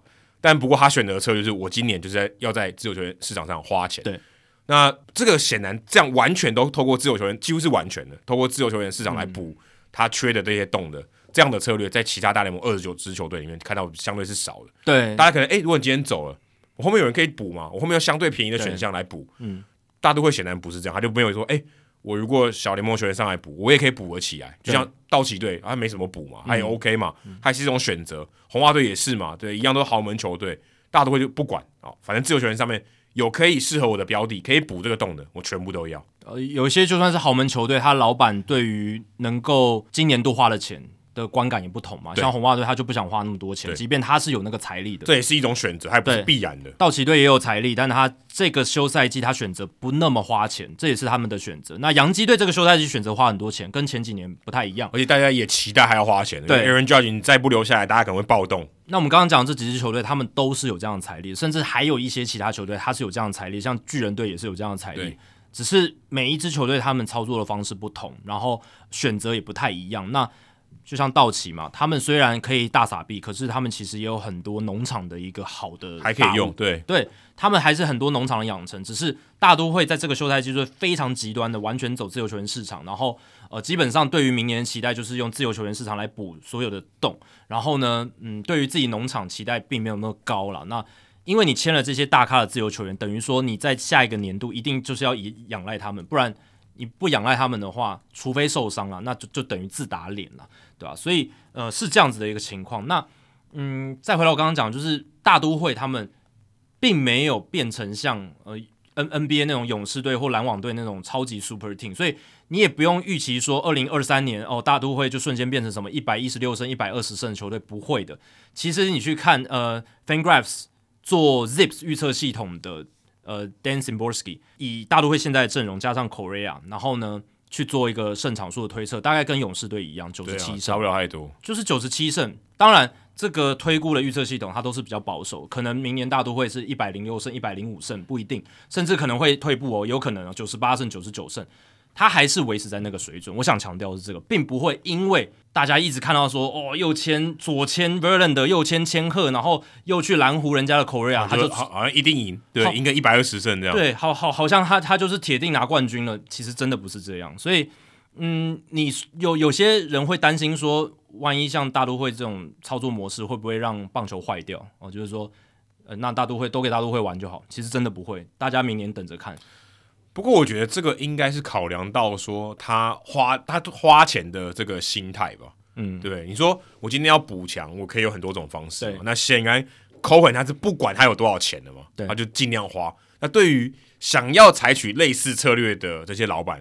他就亏了，因为他根本花不到那么多钱。对，如果今天我也 想要来补一个先发投手一号的，哎、欸，我怎么比得过 Cohen？我就挂了。我永我在这个自由球员市场上，我永远都比不过 Cohen。除了有类似财力的老板可能会因此吃瘪以外，那小市场跟中小市场的球队更不用说嘛，他是没有这个选项。他更对，他不能用自由球员市场来补强自己的球队，然后预期自己可以打季后赛，这是不能的。聊到 Zach Eflin，我那个六六千多万，就三年四千万，三年四千多万就是全全。历史上最高的光芒队史最大张的自由球员合约，三年四千，你就知道他能花多少钱，他就没什么钱可以花嘛。你看白袜队 Reinsdorf 有钱，可是他也不会，他签的最大张的自由球员合约 Benintendi 五年七千五百万美金，对吧、啊？所以中小市场的球队当然就不用说，他们本来就要透过自己农场，然后可能透过一些交易，然后自己养成的方式，应该他们因为他们的经济规模没办法让他有选择，在至少在这上面，他被迫只能用这种方式，对。当然，有些中小市场的球队，他是呃明明还有一定的财力，他不愿意花钱，也有，只是说他们不可能玩得像 Steve Cohen 这样子，这是不可能的。对，所以他们的选择是比较少。那也会有人担心担心说，就是这个竞争平衡会不会被破坏？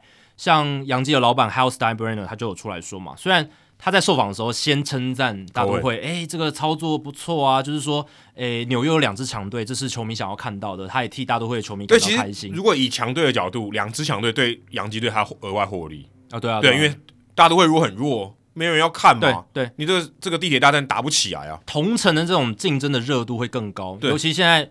明年开始，大联盟赛程对到其他二十九队的这个赛程是常态化的，对，就是没有什么同分区打比较多，所以你等于也会同等的对到大都会队的场数这样子，呃，比例上会比以前多，对对对对，会会比以前差差一些这样子，就是以前因为只有呃对国联球队的时候比比赛数比较少的，对，所以呃对于 Hal Steinbrenner 来讲，真的大都会起来，其实诶对球迷来讲也是一个好事嘛，就是很激烈的竞争，但他后面又讲了，他觉得。他说，十年前他跟朋友开玩笑说，你要赢球的话，其实不需要一个两亿美金以上的 payroll，就是团队薪资。那现在看起来，我会讲的是，十年之后，我觉得就是到到现在了，你要赢球，其实不用到三亿美金的团队薪资了。那他其实这样讲的目的，就是在暗示说，他是觉得大都会玩的太过火，嗯哦。他会觉得说，我洋基，你看这个休赛季已经花了五亿多美金了，已经算还不错了，就是什么还很多，就很好了，对，就是一个非常夸张的数字了。可是竟然有人玩的比我更大，这样子，应该应该是八亿跟五亿，对，差很多。对，那他就是这样子去暗示说，他觉得大都会玩的太过火，但他又不敢讲的太明，为什么？因为如果老板去讲说。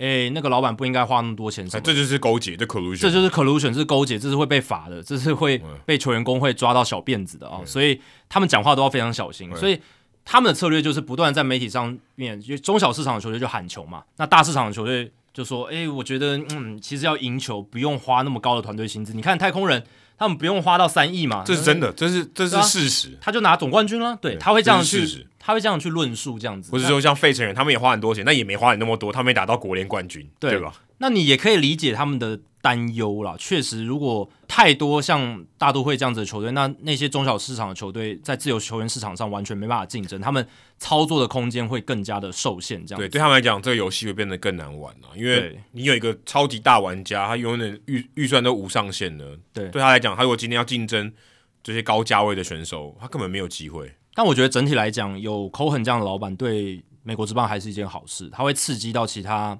的老板，呃，让一些本来不愿意花钱的，至少还愿意呃投资一些，等等等啊。当然，你要跟我反辩证说，口很这样花钱会不会让其他老板觉得我根本连玩的机会都没有，就是放弃了，放弃。对啦，你要这样讲没错，可是至少大市场球队的老板会愿意跟他一搏嘛？你看洋基队今年也花了五亿嘛，那巨人队本来也是要花这个钱，只是被大都会拦胡。那呃，其其他就有传闻说道奇跟巨人明年要争夺大股嘛？那其实这些都是我觉得 Cohen 逼出来的一些现象，就是这个薪资的不断的上涨。那这是一个我觉得不错的东西。那至于说，我觉得更大的问题其实还是中小市场的球队那些老板。他明明有一定数额的钱，但他不愿意去花，这个可能是呃更严重的一个问题。红袜队就算是大市场球队，但也没花嘛。这更严重吧？我觉得，如果以 Cohen 花大钱跟红袜队不花钱这两件事情哦。红袜队不花钱，其实比比比较拿来被大大肆的踏法。对，我刚刚讲只讲中小市场，可是现在连一些大市场球队，像红袜队，他也不愿意花钱。那前几年的小熊队，某种程度上也类似。对对对对，当然，小熊队开始花钱了。对对对，因为他们过了那个循环了。可是红袜队的不花钱是很严重的事情。你看，而且而且他是刻意的，他也不是说啊、呃，我都竞争输，有点像巨人队，我都竞争输，我想花吗？对，买不了，对不对？抱歉，但是红袜队。他想，他根本没有想花嘛。他是故意的，而且从过去他们团队薪资，我们就知道你有那个财力，而且甚至你的职业运动，John Henry 他职业运动的帝国是越来越大的。对对对，你你他他其实不是说他本业亏损啊，他拿不出多么多钱，他是选择不要拿那么多钱。就是感觉上 Henry 好像把他的注意力转移到他的足球队上面，有可能，因为红袜队这二十一世纪拿了四冠嘛，他可能也觉得，哎、欸，我。享受了足够的乐趣了，那我现在转移一下重心，所以棒球这边我少花一点钱。但对啊，找 Chaim Bloom 来，我们之前都聊过这个，对啊，就是就是他的目的就很明显。但伤害到的是什么？新英格兰地区、波士顿地区的这些这么长久以来的棒球迷嘛？嗯、你看你的 Mookie Betts，呃，Zander Bogaerts，然后现在看起来 Rafael Davis 也可能留不住，对，蛮有可能。我刚刚不是讲说，如果 Bogaerts 被别队签走，你应该要马上续约 Davis，显然也没发生，对啊。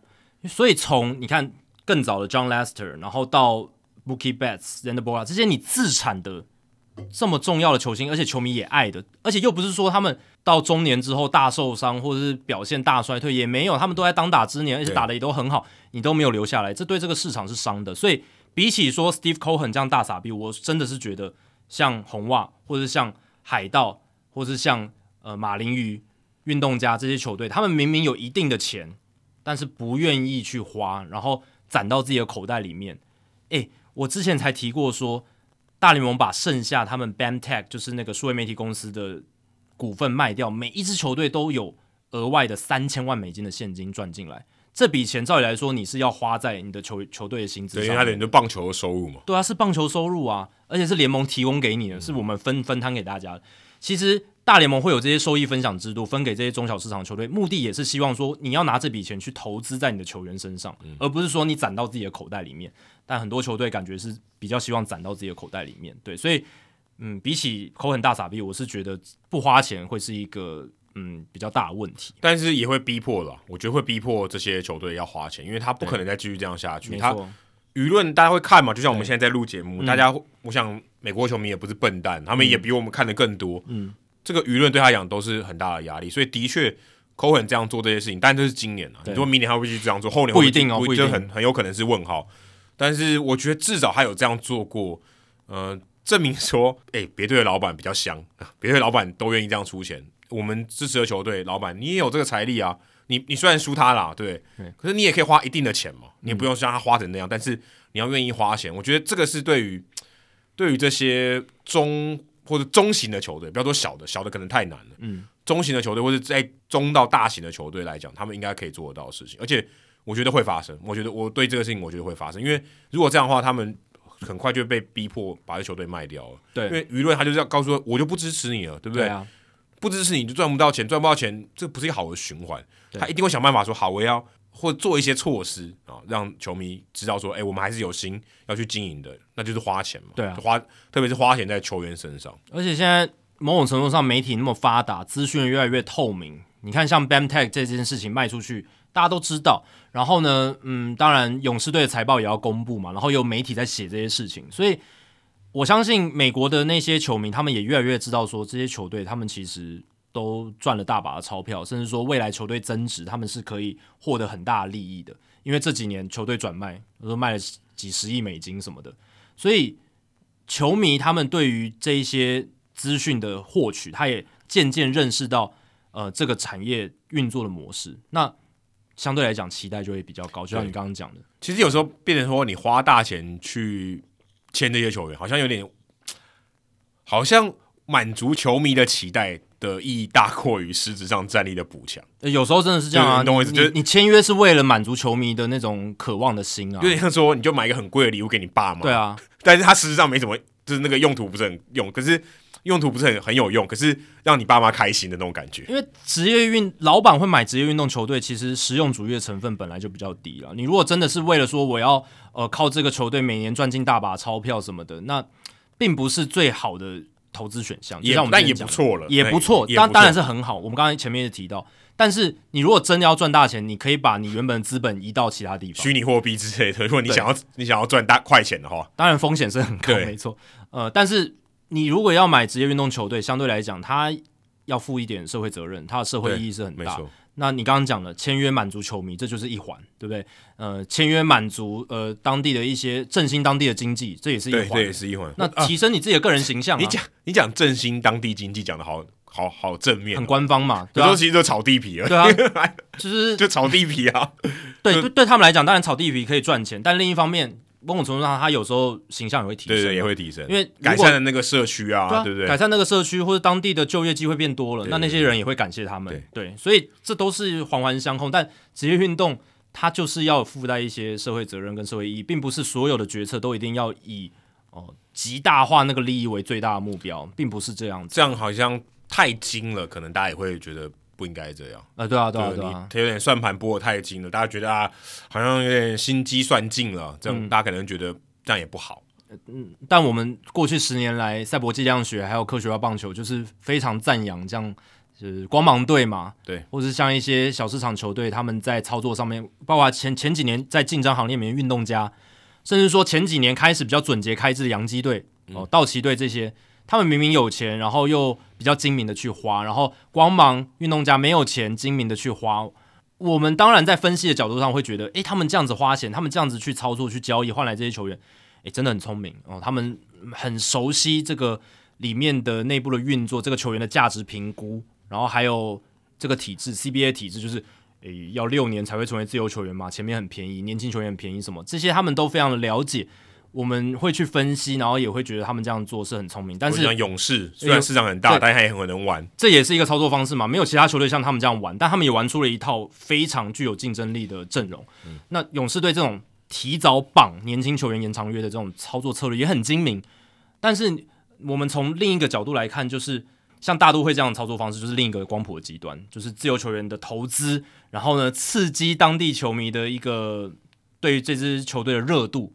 你看，Cohen 接手这三年，我看大都会球迷都活过来了。嗯，本来乌烟瘴气的，被 Wilpon 家族搞乌烟瘴气。而且看到这样的补强，大家也会期待新球季嘛？期待新球季的行动是什么？就是现场看球。对啊，对啊，对啊，对啊，那就达到他的目的了。对，就达到他的目的了。签自由球员，比起你用自家农场优秀的年轻球员来补强阵容的一个优点好处，更好的点，在就是说这些自由球员他有知名度，对，他有名声，他本身就自带流量。那当然，你说我从农场拉起来的这些球员，他是不是 WLR 值上搞不好能补掉我变成自由球员的资深球员？对对对，是可以的。但是那个刚上拉上来的没人认识嘛，或者是名气比较小。对，我觉得像尼莫这样就很合适。尼莫他自家的，对对，对。如果他今天流掉了哦，我补一个新的上来也 OK，搞不好跟尼莫差不多强。但是尼莫大家都知道他，大家会买他的球衣，名气跟熟悉度对你这支球队是更有价值的。就像 Aaron Judge 继续留在洋基，那个三亿六千万美金里面。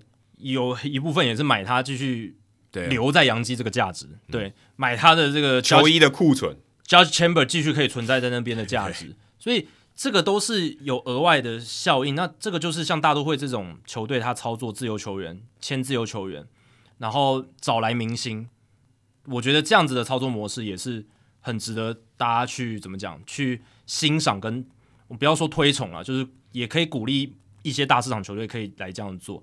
当然，道奇队今年选择要比较准结。那很多人在揣测说，会不会是要下个休赛季争夺大股？那巨人队这个休赛季没有签到 Correa，下个休赛季也有可能要去争夺大股。嗯，对，因为巨人队没有其他大咖的自由球员可以签了。对，那这个前提都是大股他如果今年没有被交易，而且那个交易的新的球队没有直接跟他签一个延长合约的话。对对对对对对，前提是他还没有被绑住了。但呃，我是觉得啦，道奇跟巨人搞不好也没有想的那么远。为什么呢？因为明年休赛季就算大谷成为自由球员，口很有可能蛮横不讲理的直接。把他签下来啊！对啊，反正他永远都缺一个 DH 和投手嘛，对啊，这两个永远都缺。对，而且你不管是道奇跟巨人，你比不过 Cohen 的，你比不过 Cohen 的，对啊。所以 Cohen 税线已经没有意义了，那个税线好低哦，两亿九千三百万美金，就对他讲不存在嘛，嗯，不存在啊，不存在。今年他被罚一亿一千一百万，至少现在如果 Correa 签下来，一亿一千一百万比最后十名的这个团队的总薪资都还多诶。对，他光罚金，他可以养最后的倒数十名，都还不到这个总额。就大概有三分之一的大联盟球队，他们在二零二三年的推估的团队薪资是低于一亿一千万美金，很夸张哎。对，所以他光缴罚金，他就可以养一支球队了。对，他光缴税哦，这个金额就已经这么高了。我算现在看了一下了，大概呃，就是响尾蛇、国民、马林鱼、守护者、皇家、红人、光芒、海盗、精英、运动家。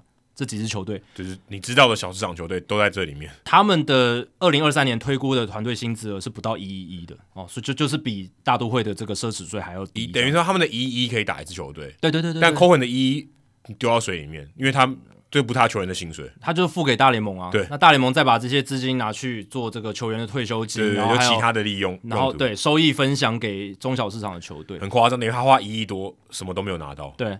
然后他的团队薪资冲到了三亿八千四百万美金，加上一亿一的奢侈税，他们今年花在球员上面的金额逼近五亿美金啊！对，逼近五亿美金，五亿美金打造一支球队，其他的球队一亿都不到。对，这就是你把球队补强的这个全部都集中在自由球员，就会变成这样子。就会变成这个现象，对。对，但是联盟也有制度去稍微抑制你嘛，对，要让你多花点软上限，对对。但大联盟的好处就是说，它没有硬上限，不像 NBA 嘛，NBA 有硬上限，就算你老板再怎么有钱，你能花的就是那样子，规、欸、则定在那，就是签不下来了，因为签不下来，因为合约就是卡在那里了。所以像勇士队面临，我说的是金州勇士，他面临到的问题就是 Stephen Curry、Thompson、呃 Jordan Poole 这几个就把他们的卡死了，卡死了，所以变成其他角色球员，你只能签那种很便宜的，对。那团队的战力整合就没有那么好。但大联盟没有这种这种限制，嗯，呃、你扣恨，你只要罚金付得起，呃，奢侈税你付得起，你就付吧。这里像说你今天你很有钱的人，你想乱停车、想违规都没关系的感觉，呃，有有点像反正只要你能停，你你停得进去，对不对？啊，即便你违规，你还是停了，但是我就扣你钱了，我就罚你钱。但政府会把你拖掉，对，是有点不一样。可可最后你还是有办法拿回那个车嘛，或是反正就是对对对，有点像花钱了事那种感觉。对对对对，花钱了事的感觉，因为他就不希望你这么做，可是你还是这么做了，那你就罚钱吧。嗯、对。那大都会的团队薪资，我们先看团队薪资，三亿八千四百万美金，比杨基的两亿七千两百万美金多了一亿一千两百万美金，这是现在了，就是在我们录音这一天的一个数字。当然，明年还有可能变动啊，这些我们不讨论。那这个一亿多的差距是非常非常大，是史上最大，就是。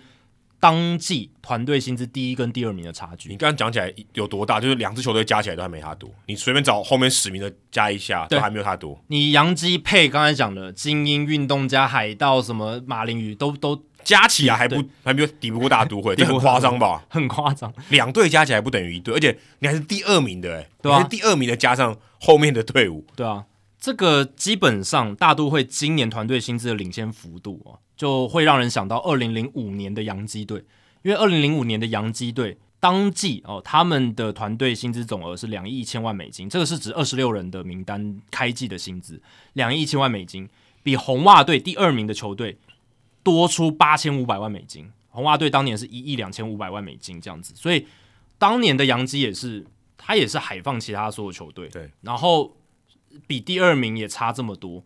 当年就是 George Steinbrenner 主导很多高薪老将的自由球员签约，对，呃，这个关键词就跟我们今天今天讨论大都会是一模一样的，就基本上自由球员通常都是老将啊，对，高薪老将，自由球员没有不是老将的，对，嗯、呃，那那个时候就是真的非常多高薪的老将在洋基队上，所以他们的薪资领先的幅度是非常非常大的，非常非常大。然后呃，第三大的就是是二零二一年，现在已经要算到前年了。所以二零二一年的到期是两亿八千五百万美金，然后大都会两亿零四百万美金，差距八千亿。Cohen 还没开始花钱的时候，刚开始，对，他开刚开始起步，刚开始而已。对，所以这几个差距是非常非常惊人的啦。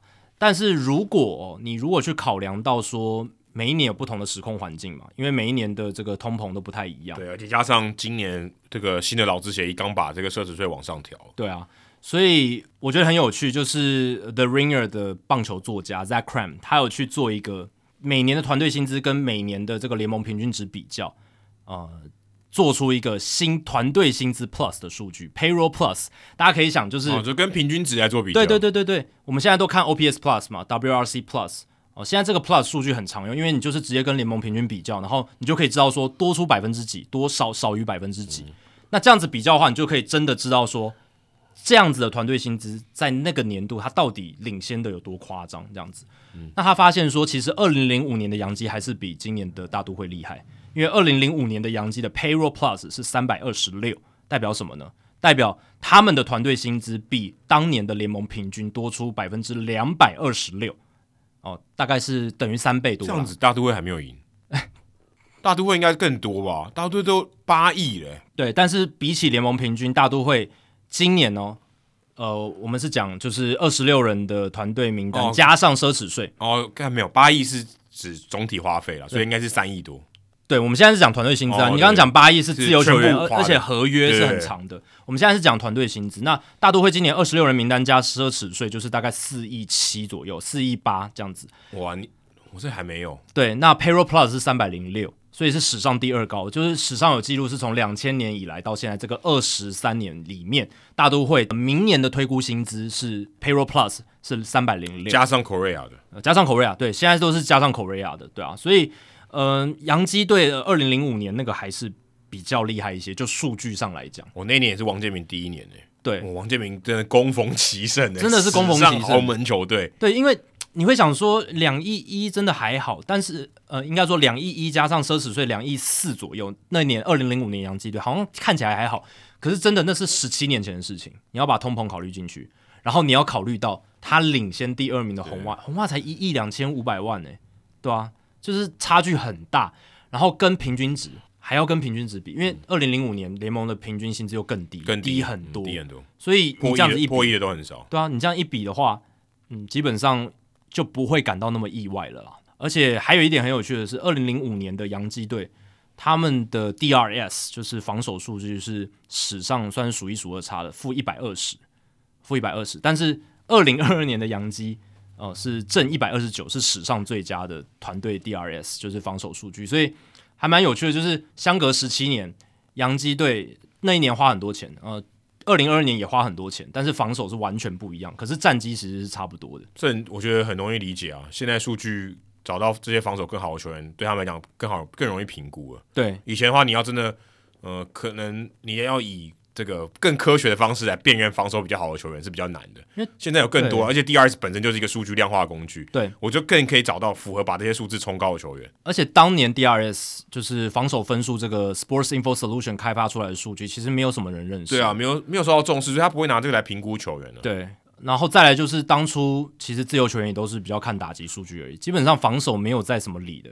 我记得我小时候也很难看签约，你很难理吧？对，也很难理，很难评估，就凭印象而已啊。对啊，所以我看了一下二零零五年洋基队，他们 DRS 很差，像 Jeter 负二十七，Bernie Williams 负二十六，Robinson Cano 哎，Robinson Cano 刚上来的时候数据很差哎，负二十二，在二垒的防守。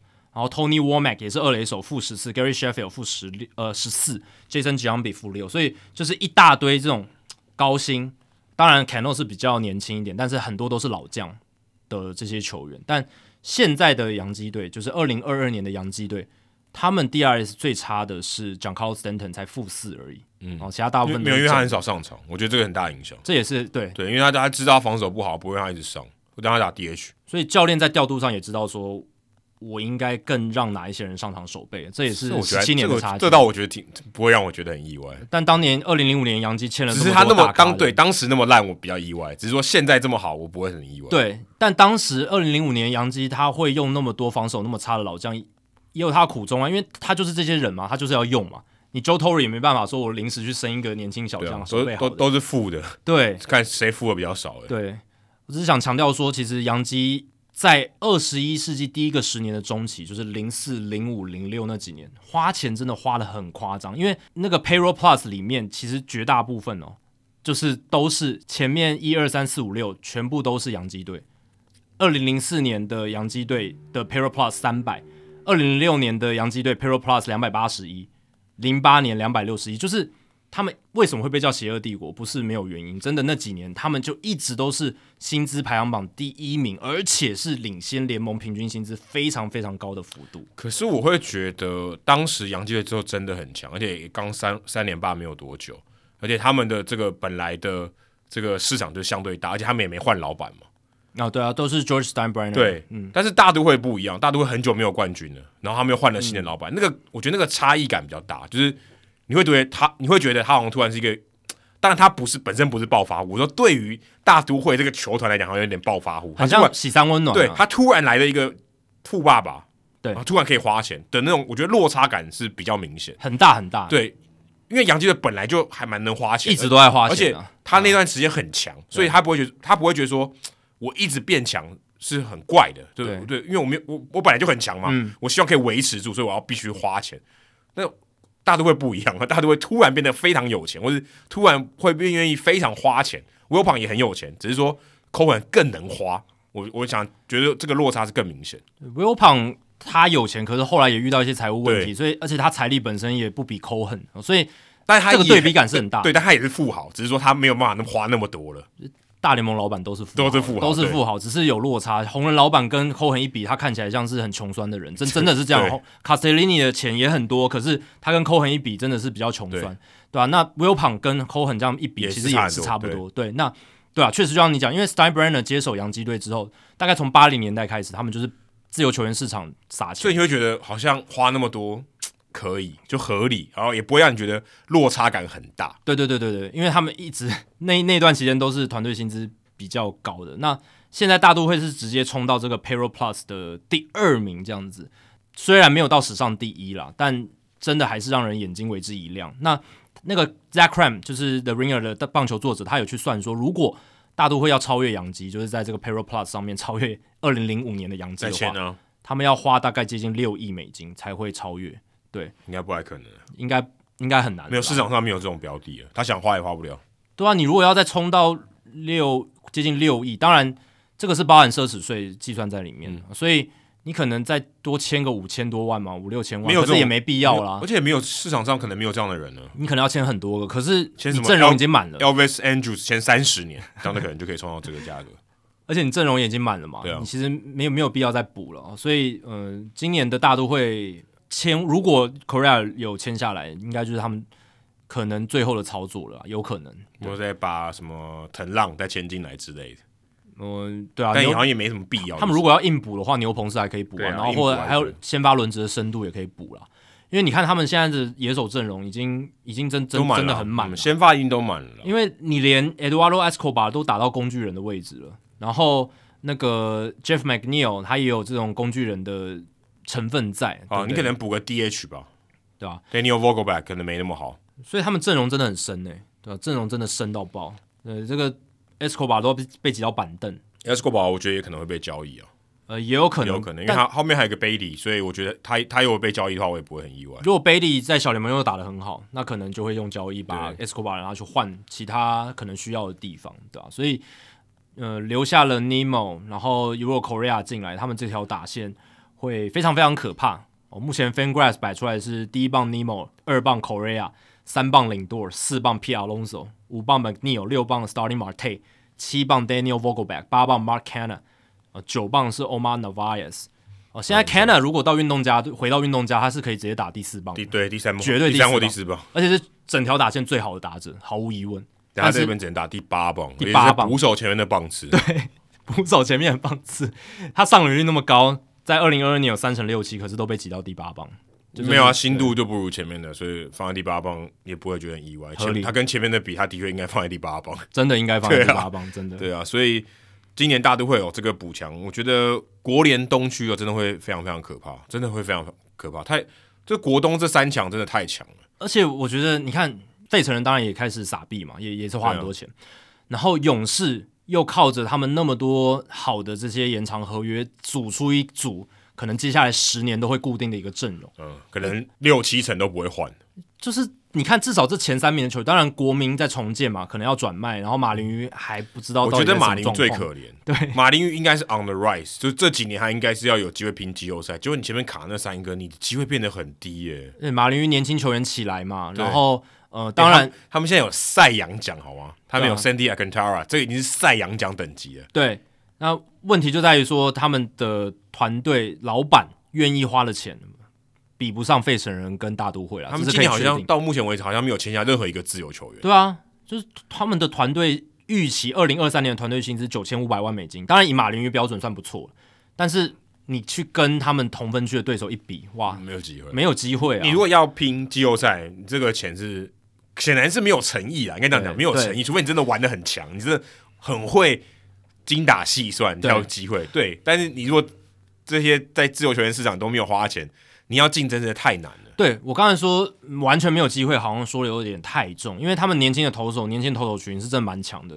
Alcantara 赛扬奖嘛，Pablo Lopez 也投的很好，Jesus Luzardo，然后 Trevor Rogers，嗯，诶，这些年轻的投手其实都蛮强。然后他们有一个不错的 core 了哦，但是你就是他的农场现在也不是到特别好的一个情况，然后又没有自由球员的补强，打线啊，打线太差了，打线太差，这是。那个武佩琴他上任之后一直想要解决问题，但是二零二二年看起来是失败的一塌糊涂。对对，而且自由球员市场他什么也没补强哦，对啊，怎么可能会变好？不太可能变好啊！这就是我刚才前面有提到的，就是有一些球队他可能会看到同分区的对手补得太强，他可能有一种躺平的心态。现在躺平不是很红吗？就是哦，躺平什么都不做。所以马林鱼感觉这个明年有可能会变成这样，可是他觉得自己完全没有竞争，可是很尴尬，他已经重建很多年，这个时间二零二二年、二零二三年、二零二四年之后，照理来讲，他应该是一个非常有竞争力的球队，就至少是 contender。对，现在看起来很难 contender，因为这是一个零和游戏，就这么多球队可以进季后赛，他显然很很难打败前面那三队啊。而且甚至不用说三队，勇士跟大都会他就搞死他们了。对啊，我说前面这个国东的三队，他基本上没有什么机会在分区，完全没有机会可言的。对啊，因为呃，费城人可能不会强得那么久，但是你看勇士跟大都会是预期，我们可以预期至少未来五年都会是强队，甚甚至可以直接这样讲，啊、除非除非什么太大的意外，但未来五年其实我们评估棒球队很难夸下海口说五年，但是勇士跟大都会。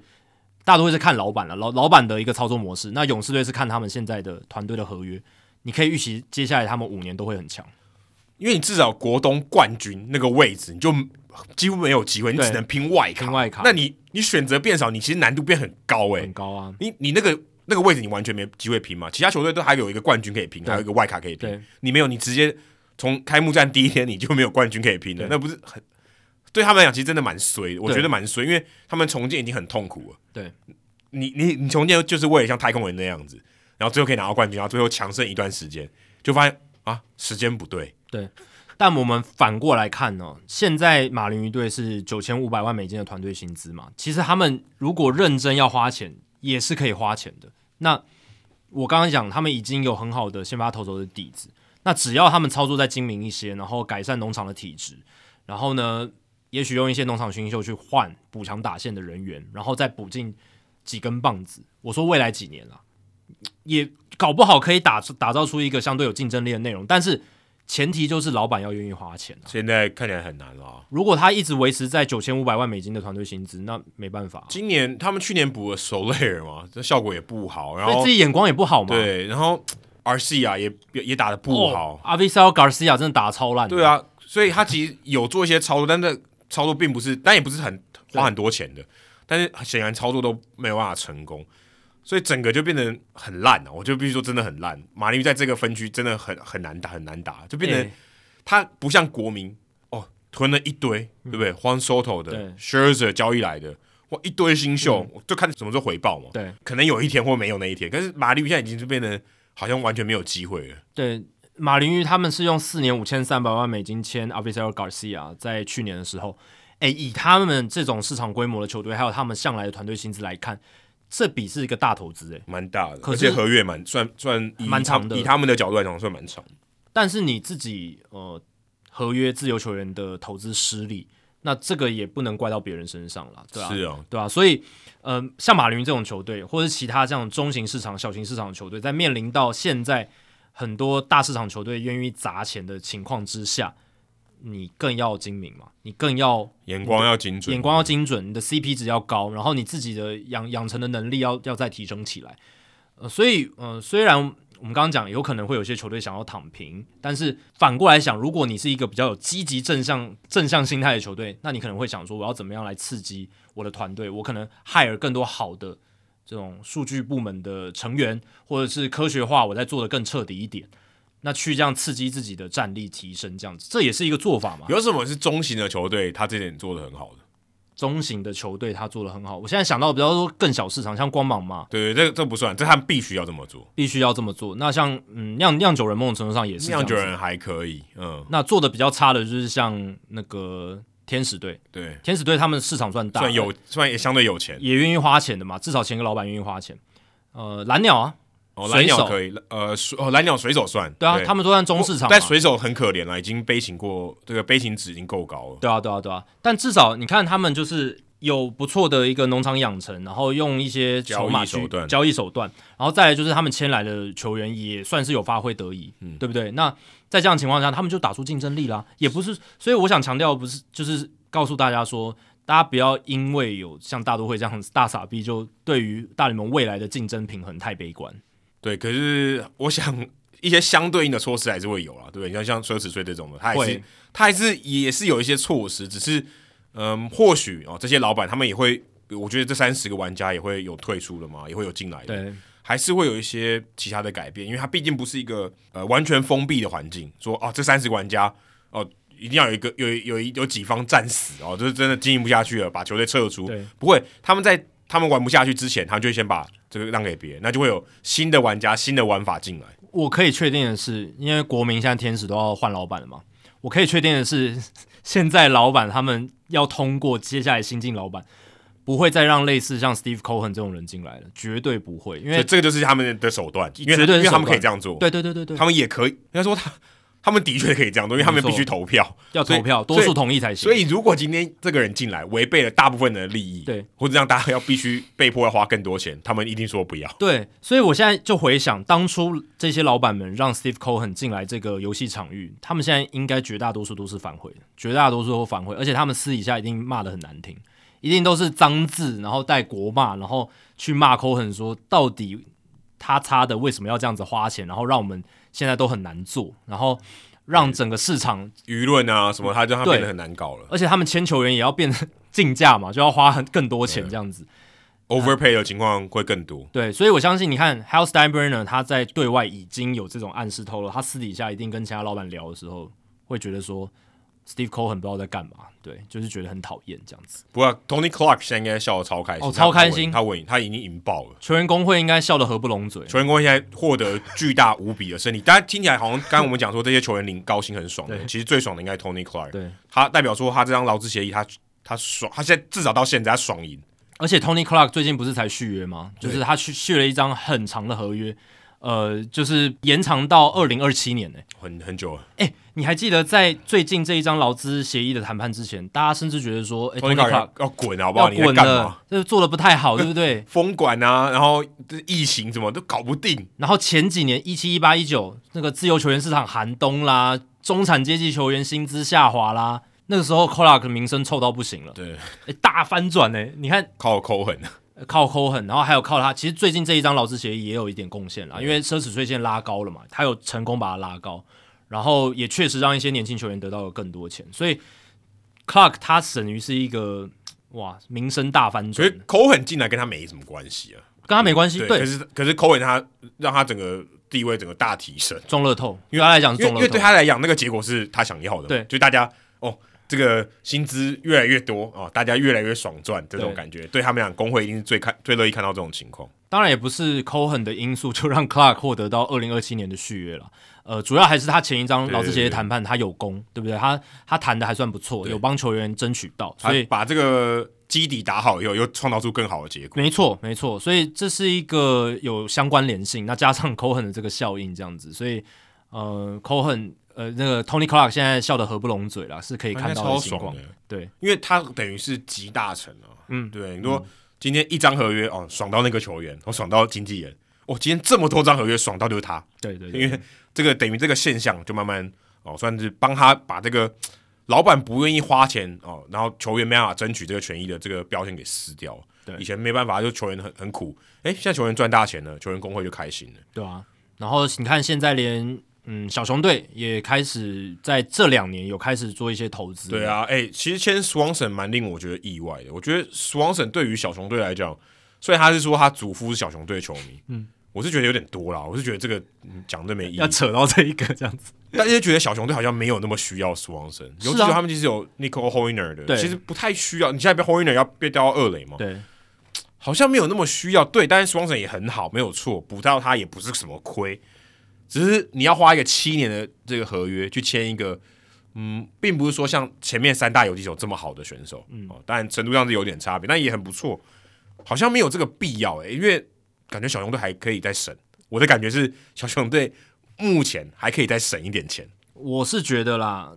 这个游击的位置对小熊来讲不是刚需哦，用一些大家比较现在常常听到中国用语，对，刚性需求，刚性需求啦，对啊。但其实我觉得他描述的很精确嘛，刚性需求这个东西就是不能调动的，你而且就是你一定要的，对不对？就像说你每天早上要用牙刷，对啊，刚性需求。你好的游击手其实对棒球队来讲已经算是某种程度上刚性需求了，对不对？因为你要有一个好的游击手，你前提是你要竞争啦。如果你要竞争的话，你游击这个位置一定不能太烂。对，这个这个是那，所以你在这个位置上，其实老实讲，你原本有 Nico Hoerner，他其实是一个很好的年轻球员，嗯、打击有一定的水准，是高于联盟平均值，然后他的防守是他的强项，防守非常好，他，他基本上是我比较，他觉得比较像偏守备比较好的那种游击手。对，但同时兼顾打击，那就是一个很优秀的年轻球员嘛，那又便宜，对不对？那其实，所以我才会说，对于游击手，小熊队没有那么大的需求，但补进。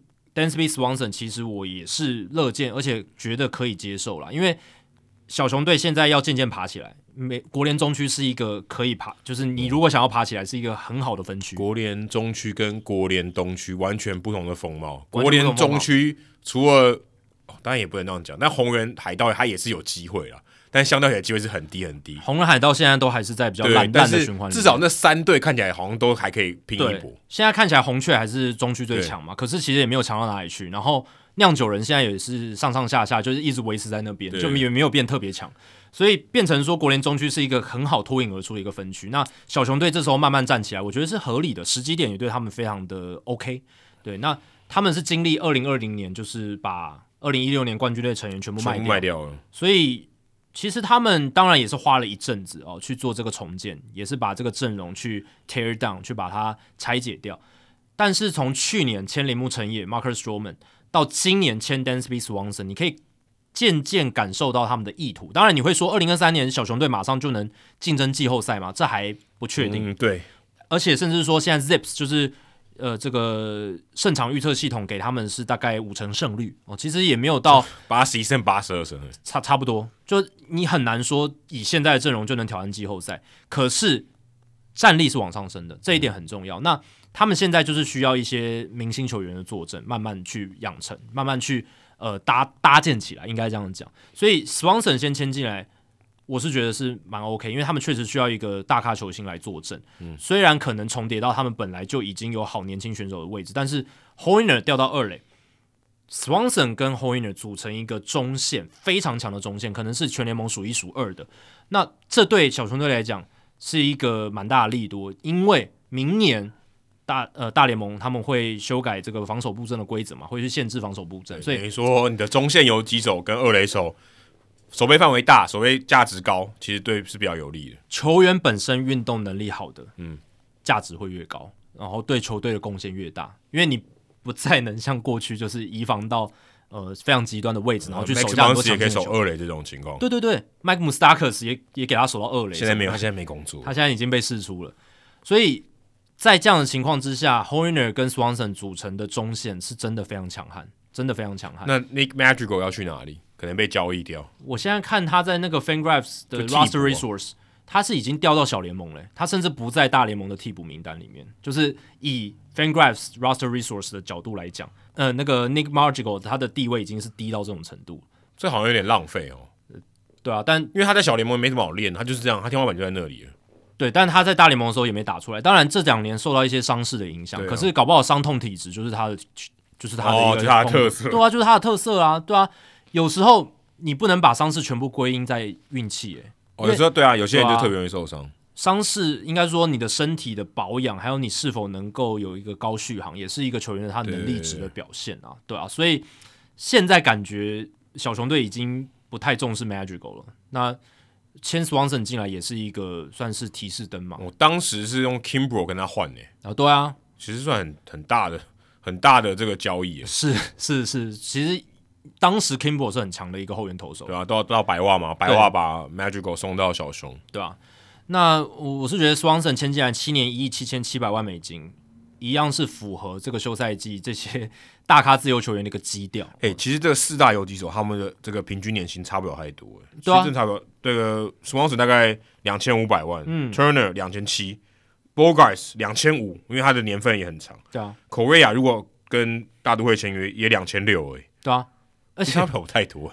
但是就是年份拉的很长，Swanson 的特别短，七年，其他人都超过十一年。哎、欸，你有没有发现你刚刚讲出来的话非常的奇特？哎，Swanson 的非常短，七年，当然这是相对之下，哎、欸，差很多哎，十一年跟七年差很多哎。对，我的意思是说，我们现在都会觉得，哎，这个七年合约跟最大咖的自由球员比是比较短，很短，你就知道说今年的自由球员市场有多夸张，就是整个合约，尤其是比较 top 的前十名、前二十名这些自由球员。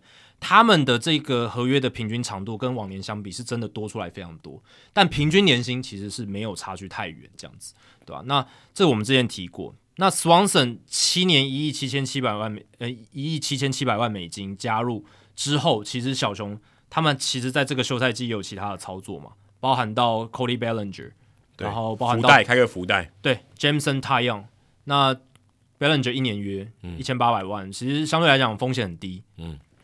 Jameson Taillon 啊，四年的合约，然后去绑定他们一个先发投手的位置，这样子。那四年的合约其实以投资 Taillon 来讲，我觉得是合理，因为他已经展现出他的续航力，然后他也有那种就怎么讲，至少轮值三四号的这种实力在。四年相当于他给你大概五百多局，快六百局。对，他会你就买那个局数，没错，六千八百万美金，六千八百万美金，差不多现在这个市场行情价还可以了。嗯，三十一岁这样子。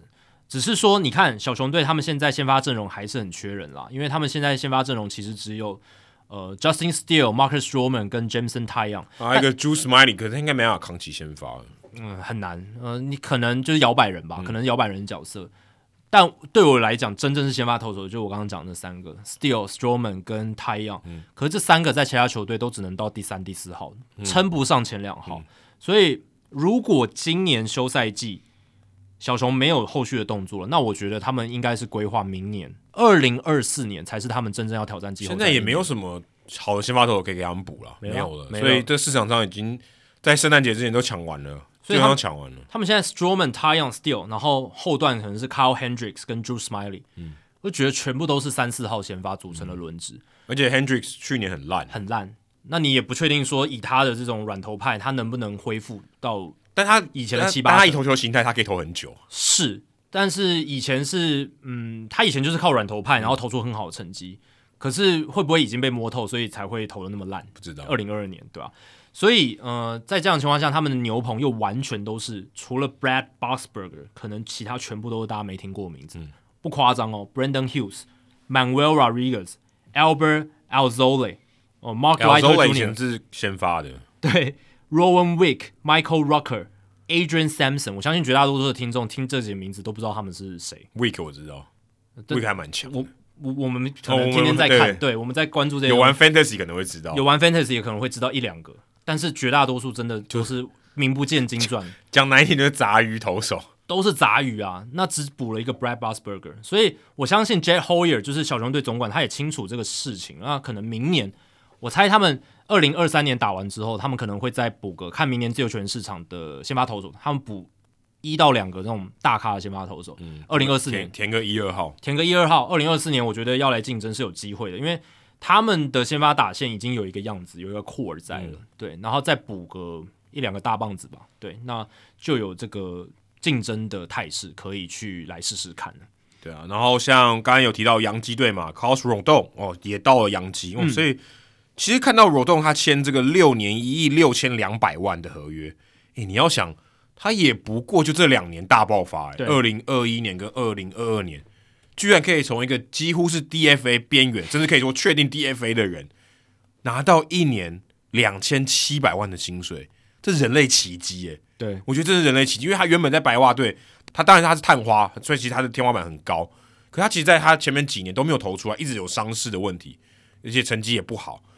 白袜队原本要把他放弃了，就最后一年，哎，居然把他修好了，嗯，哦，成成为这样的投手，而且那当时也投出五万打比赛，看到他这样。我觉得真的还蛮厉害，而且看我看了一下他的这个伤病史哦，今年三十岁，二零一六年他第一个球季手腕就受伤，嗯，二零一七年二头肌受伤，肩膀也发炎，二零一八年也肩膀发炎，二零一九年开了 TJ，二零二零年报销，二零二一年投回来，二零二二年在巨人队，然后就这样拿到一个六年的合约，对啊，非常扯诶。二零二二年是 Carlos Rodon 八年大联盟生涯第一次单季投超过三十场的先发。你就知道很夸张，他已经前面打七年都没有三十场的先发，然后你刚刚讲二零二零年那一年疫情年，其实他只投了七点二局，几乎是整季报销，对啊，就报销了。所以那一年的十二月，白袜队 non-tender 就是不给他续约，代表说就是他们真的已经算放弃他了。他后来用一个小联盟合约签回来，后来又把他签回来，这样子就是可能也。在市场上也没有什么其他球队回来好了机会，对，然后我们给你一个机会这样子，我们给你一个机会。那时候是签了一个一年三百万美金的合约啦，哦，不是小联盟的，对对对对对，我还还有三百万，对。那因为 non-tender 他也不一定哦，但他觉得他有大联盟的价值，因为他们如果跟他走薪资仲裁，那个薪水一定会变很高。对对对，所以他就是说，哦，就是有点像 Cody Bellinger 啦，只是 Cody Bellinger 后来去别队了，去别队。那白袜队是把他签回来，三百万，一年三百万，哇，那也蛮够意思的。其实我觉得小联盟合约他都可能会接受，有可能啊，因为一年三百万代表什么意思？其实其他球队看 Rodon 当时的价值也不超过那个价嘛，非常非常有可能，因为他就没有投出，他就一直受伤啊，我干嘛给你那钱？真的。因为 那个时候其实 Rodon 也有一点年纪了嘛，就是大概快要二十八岁，对，二八岁，也不是说太年轻了，所以那个时候真的是走到最低谷。但是二零二一年真的 Rodon 投出自己的身价，然后呢，虽然这个白袜队没有给他这个合格报价，对。这也是让人蛮意外的。对，这之前有聊过，你都给他机会了。好，那这这个之前聊过，放他一条生路，去了巨人，去了巨人。那巨人队开这个福袋算是开队。其实你要说福袋有点勉强，因为他前一年已经投那么好，FIP 二点六五，哎，他不太容易被打全垒打，三振又非常多。如果你把伤势考虑进去，他算福袋了。对了，因为他是一个未爆弹。他最大的疑虑就是能不能投这件事。对，他在场上，他给你 quality inning，甚至说。高夸的 premium inning 非常好的局数是可以想见，但是他在二零二零年之前，就他受 TJ 之前，其实他的他的 quality 也没有到那么好。呃，是啊，对，他是二零二一年的 quality 突然变得很好，他把控球修好了，对，他的这个控制从 BB 九值大概四以上的投手，变成 BB 九值大概二点多，然后然后修好了，球速又快，球速又好了，然后被全垒打降低，嗯，变成一个联盟前两号的先发投手，可以这样讲。那现在在洋基的话，就是跟 Gerrit Cole 直接一左一右的左右护法王牌这样子，对。而且二零二二年对 Rodon 一个指标性的意义是他续航力投出来，嗯，一百七十八局，而且我刚刚讲了，先发场数超过三十场，嗯，代表他整季投满哦。这个这这个两个重要的因素存在，因为二零二一年是他告诉我们他是个 different pitcher，他是一个不同的投手，呃，找到开关了。对，我三振变多，而且我保送变少，全垒打也变少，全垒打被全垒打也变少，对。那二零二二年意义就是我证明我是一个可以一年三十场先发的投手，或者说我可以健康两年。对，所以他这两年证明的是这些事情，所以他获得了六年一亿六千两百万美金的合约。我我觉得两年证明他可以拿到六年合约，我是觉得蛮扯的，很扯啊！我觉得是蛮扯的。从一个被 DFA 呃，从一个被乎 DFA，几乎就等于 DFA 了。从一个被 non-tender 不续约的人，然后到六年一亿六千两百万美金，只花了诶，真的两年而已。我觉得很扯，因为。你要一个投手可以拿到这种合约，我觉得他要强个四五年差不多。是，而且当然啦，他也是乘着今年这个合约都签的特别长。如果可能他是在一七一八一九年那样子的话，就三年四年，对，对我猜大概是这样。但今年乘着这么多长约的情况下，他签到六年。可是你不得不说，以他这样资历的投手，伤病史那么丰富，那洋基队给他六年一亿六千两百万美金，我觉得并不是说洋基夺凯，而是说市场上其他球队争抢他，争抢的很凶，所以最后价格才会一直拉到了一亿六千两百万。而且他是在 Verlander 跟 DeGrom 都被签走以后，等于帮他设定一个标的嘛。那我问你，他们那么高，哦，那我下来一点点。而且你刚刚讲了嘛，就是。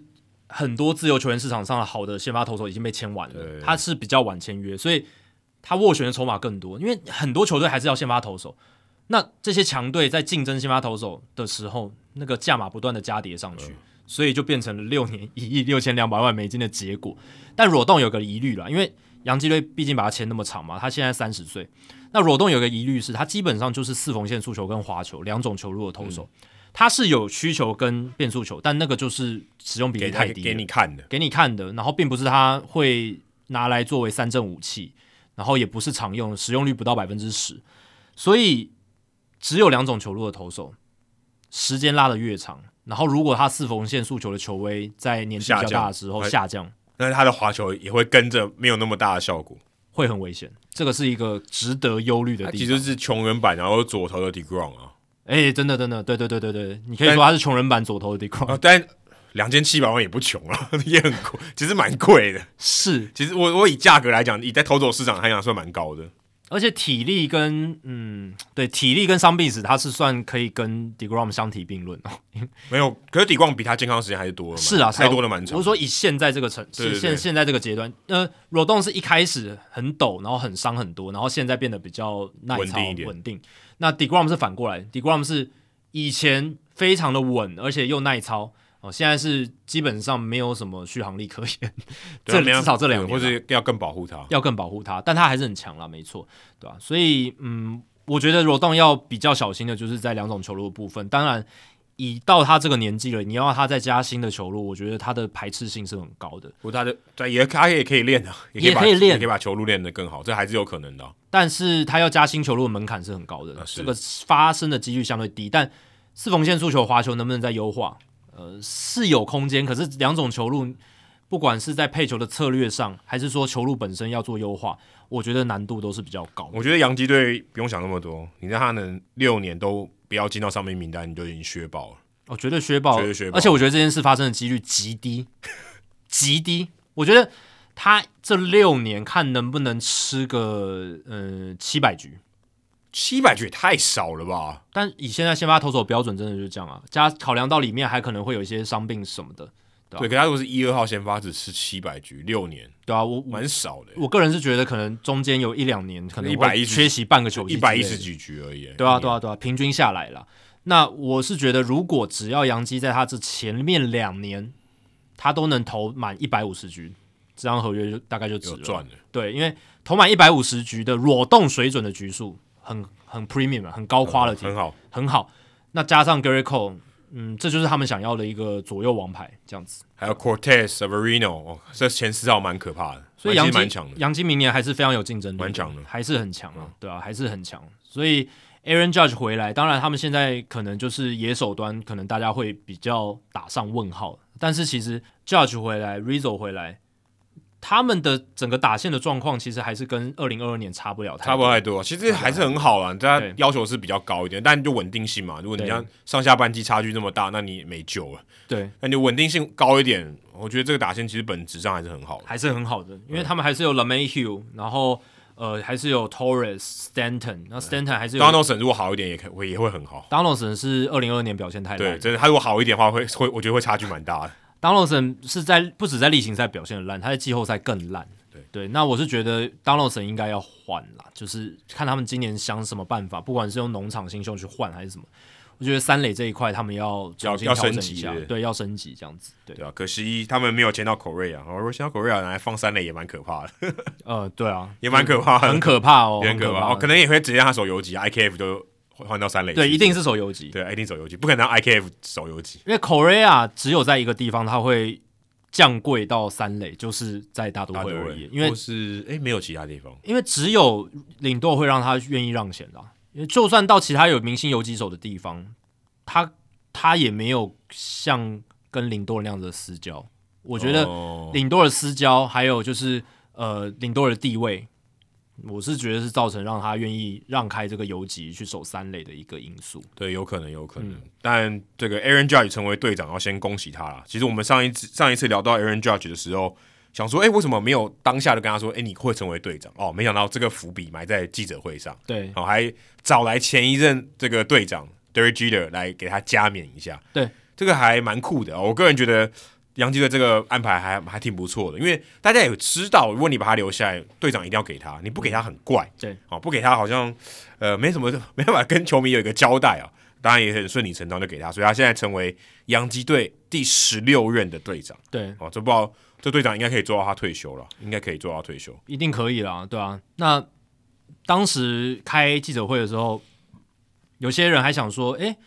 呃，为什么教学的记者会要有基特在现场？哦，当时至少体检报告已经 OK，已经 OK 了，就是就这个这个是 official 的这个签约记者会嘛，对吧、啊？然后我还记得那个记者会是不是裸动？然后他还被打成 Carlos Correa，超好笑。对，有一个媒体把他打成。对，有一个媒体打。没有，因为他们至少 first name 一样，都是 Carlos。对，Carlos，然后打成 Correa，还是差很多啦。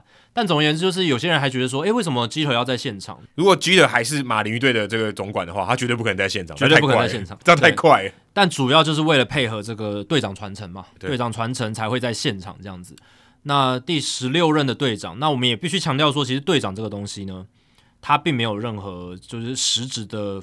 就是什么规则上的效果哦，没有。就是说什么挑战的时候，队长可以出来，或者是他像足球的队长要别一个这个这个对别一个布在这边。对，甚至说我看世界杯的时候，听到主播球评在讲，我才知道说哦，原来有时候要沟通一些事情，就是裁判要沟通一些事情，要，要找队长，队长要找队长。他等于是呃场上的教练的代理。对，那 NHL 冰球，他队长也是有一些实质规则上的意义的。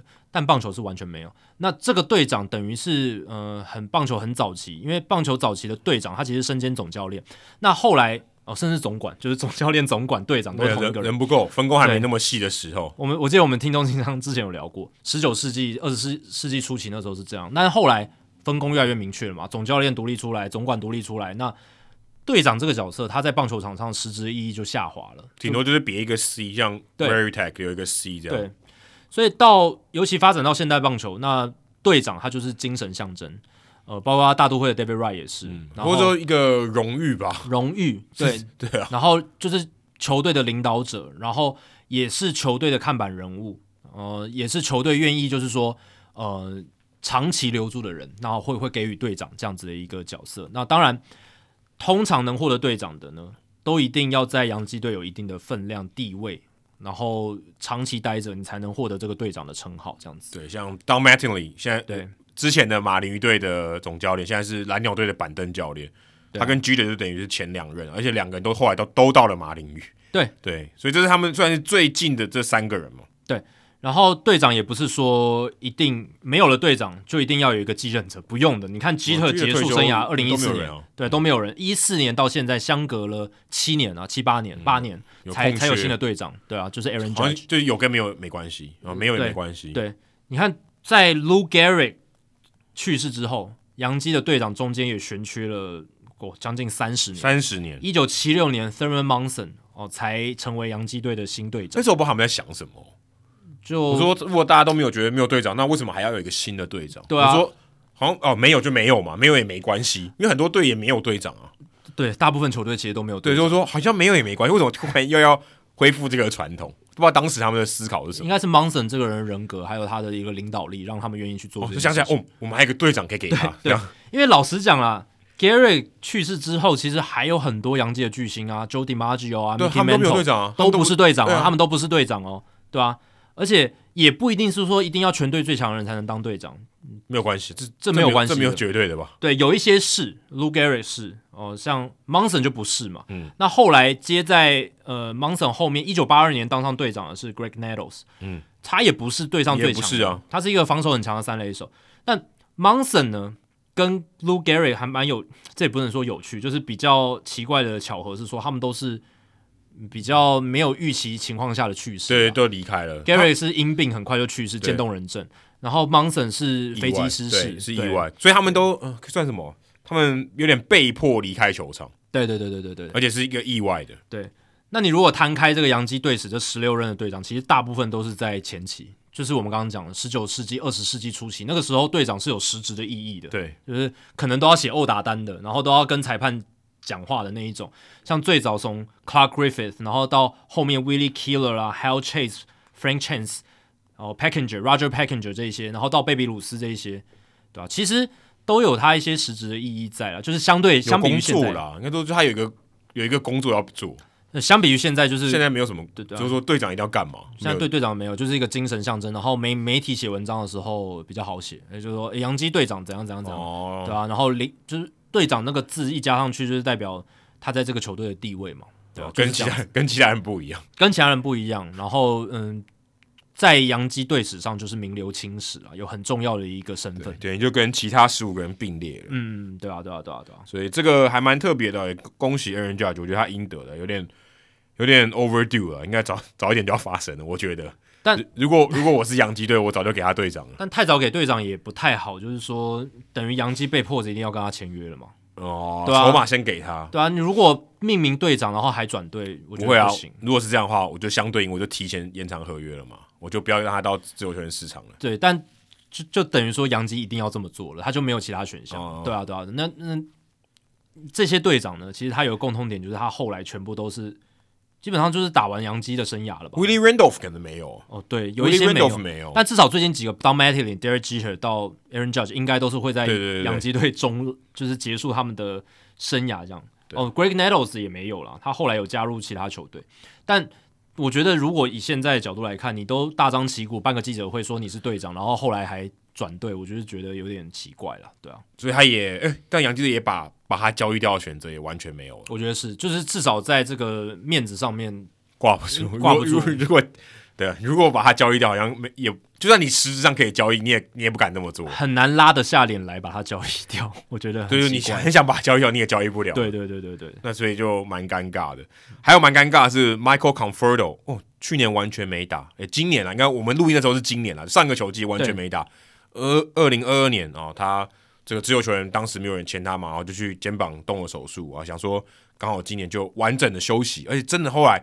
他也没有在二零二二年出赛，嗯，诶，现在有球队要他了，就是争夺 Carlos Correa 失利的巨人队，对，签了两年三千六百万的合约，其实还不错，以三十岁的年纪，而且他今年完全没打，就上一个球季完全没打，哦，其实还算不错。不过我后来看到一个消息，二零二一年其实大都会有开给他一个合约，而且是破亿的，当时是破亿的传闻啦，那 Conforto 说不要。他拒绝了，因为当当时声势正好啊，对啊，那个伤势还没出来的时候，对不对？然后呃，大都会当然也想留这个，算是他们自家农场养起来，就跟尼莫一样，对啊，自家农场养起来非常好的一个外野手，至少打击端，因为他二零二零年球季结束的时候是打的真的非常好，对，可是他没有接受，因为二零二一年的春天，啊、等于说，呃，你打一个很好的二零二零球季，我给你一个延长合约，你要不要？判断错误，现在只能拿到一年还不到两千万。呃这个就是你的经纪人是波拉斯可能要冒的风险，因为当初大都会要跟他签延长合约，波拉斯一定觉得，哎，蛮 Conforto 你的你打的那么好，对不对？那一年二零二零年 OPS Plus 一百五十四，你到自由球员市场，我帮你拿一张两亿的，他一定是这样跟他讲。两亿要多少年？我我我只是随便推估一个七年之类的。对我我只是用一个夸饰法，就是说我一定会带给你更好的条件。那你如果接受大都会的这个条件的话，你等于是太低估自己了。那这个就是布拉斯的操作方法嘛，他就是不想要让选手接受延长合约，他想要让所有自由球员，他的客户对有机会进到自由球员市场，他都要进去，都去自由球员市场试试看。就像今年他这样大丰收，所以并不是说大大家签给布拉斯就一定能够签约成功，就一定能够呃大赚一笔大富大大富大贵，也有失败的例子啊。Carlos Correa 其实也算是一个例子嘛，他上个休赛季他签给波拉，就是他变成波拉斯的客户，对不对？对，他要签一张大张的，可是因为封管的关系，一直签不到，然后最后变成说三年的，只能签三年，然后后来变成一年的短约。对啊，变成一年的短约。当然，波拉斯过去这种操作也不是没有见过，像亚斯马尼广道的这种有成功啊，很成功，枕头合约，呃，应该说当时很成功，现在白袜队可能看也是个烂约。对，但这是有风险的。哦，万一 Correa 今年没打好怎么办？嗯，万一他跟 Conforto 一样，二零二一年没打好，二零二二年还受伤缺阵一整季。Correa 如果今年没打好，他不会跳脱。他还会留在双城，对，还会留在双城，但就是三年合约嘛。万一他一直一蹶不振，那就是真真的只有三年一亿了，对，对不对？那搞不好，如果他提早跟太空人谈延延长合约，搞不好以也可以拿到破两亿的合约，嗯、应该也是可以，对吧？所以我的意思是说，波拉斯他的操作算是高风险高报酬，他大部分是成功的，没错，很多成功的，而且很多球员也真的获得了很大的利益，不然他不会是王牌经纪人。对，但是。失败的案例大有人在，Conforto 就是一个真的是最佳的负面教材，因为你看从一亿多美金的延长合约，现在变成两年三千六百万美金，当然他快要满三十岁了，这两年打完之后，他三十一、三十二岁，然后再投身自由球员市场，如果他这两年打得好，好的话。应该会比这个还更高了，应该签个六年一亿以上，应该应该是有机会的哦。因为他是打者嘛，他是外野手，相对来讲风险比较低，而且不能受伤了。对，这个肩膀肩膀伤势不能再出来。前提是这两年他在巨人都是都是对，就这样讲，没有肩膀伤势，而且出赛蛮稳定。其实我觉得他刚好在一个最衰的时候爆出他受伤的新闻。对，如果他今天这个新闻是在他签约之后，也许他这个真的是可以签到一个很好的价嘛。嗯，因为毕竟他当年是首轮大物嘛，而且他资资历也打的真的不错。是。但是他也不是那种非常非常顶级的球员。可是如果今天你需要外野的战力，他绝对是一个很好的选择。就他有点不稳定，对，但是打得好的时候是真的很很强啊，对啊，首轮大物天花板是很高的，嗯，对啊，所以巨人队这个也算是一个呃相对比较保守一点的投资。诶，说低风险了，应该说低风险，算蛮保守，因为只有两年嘛。如果他今天真的剉赛一年哦，还还可以接受。重点是只有两年这件事，所以风险相对较低。那但他但他的确有受伤的风险还是存在。对，所以巨人队这个休赛期真的也蛮有趣的。Aaron Judge 没有抢成，Carlos Correa 没有抢成，然后罗栋也没留下来，罗栋也没留下来。那换来的是什么呢？就是 Mitch Haniger，呃，Michael Conforto。那投手他们补了 Sean Manaya，。我老实讲，都低了大概三个档次。还有 Rogers，不要忘了。哪哪个 Roger 哦，Taylor Rogers，, Rogers 对，但总而言之就是，你看他等于说三个没有争取到的，全部降级成为真的是低了至少两三个档次的选手。Mitch Haniger 当然也是健康的时候是不错的打者啦，那但是他就是也是伤病史很丰富，然后也不是那么的稳定。那 Conforto 其实跟他都是伤病史超级丰富，然后现在都加盟巨人队的外野手。对对，还蛮有趣的巧合。巨人队的这个医疗团队应该是承担蛮大的风险。剉咧等，剉咧等，对，所以 所以他们看到 Correa 要特别担心，对不对？哦、对啦，也是啦，对啊。可是、呃、敏感度可能更高一点。Haniger 跟 Conforto 来组这个角落外野，然后加 Mike Yastrzemski。嗯，我只能说就是年纪偏大，然后又伤病风险很高，都都都蛮大的，都超过三十了。对。然后游击仍然是 Brandon Crawford，对啊，所以这个就以二零二三年巨人来讲，就真的会比较吃力一点，除非他们的生物力学部门或者他们球员养成部门能够点石成金，有没有？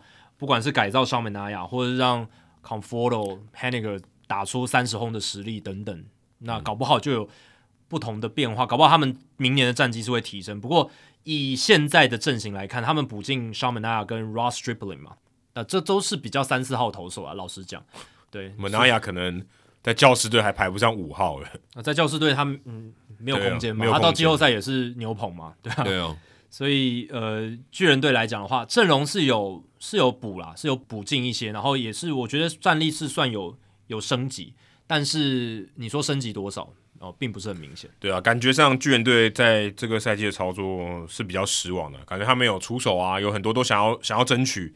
但最后都是没有，都是空气。哎、欸，对对对对，对，蛮可惜的。因为很明显，你看到很多比较大咖的一些球员的这个讨论呢，他们都是一个竞争者，而且是 big player，都是几乎都是几快要谈到最后一刻才被其他人家拦胡的。呃，决选最后两三个队伍在选，然后他就是被淘汰那一个。我觉得如果我是巨人球迷，应该会很难接受这个休赛季，因为你看 Judge 都抢到最后一刻，而且也看到 Judge 都到加州了，就是他实际物理上是有到那边，真的。然后就感觉那个。希望非常之浓厚，然后结果最后杨基签回去，Correa 这个是更心碎，就是都要办签约记者会，落跑新娘的感觉，甚至是有一个礼拜的时间，他们深深相信这个就是我们未来十三年的游击手了。结果十三、嗯、年有点太多。啊，对了，但十年。可能六年的游击手后后面几年三垒之类的，但就是他会觉得这就是他们的明星球员啦，就要来我们旧金山湾区啦，结果又被人家拦湖，然后。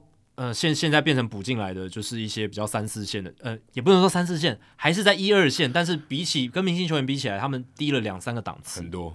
超很多，就是超市版的 Aaron Judge，对啊，那不止超市版，更低。你又要想说，巨人队他们又不是没钱，他们就是我们刚刚讲的大市场球队其中之一，他们绝对有钱，有花钱，然后出去买 shopping，结果都没买到，又带了钱回家。哎、欸，对对对对，提了一袋现金回回回到自己家。本来他们出门的时候想说，这今天我要把这两袋钱全部花完，然后结果回来的时候还带着可能一手的海尼根，对，一手海尼根，然后一手很大袋的钱，这样子就没花完，这样。对啊，所以。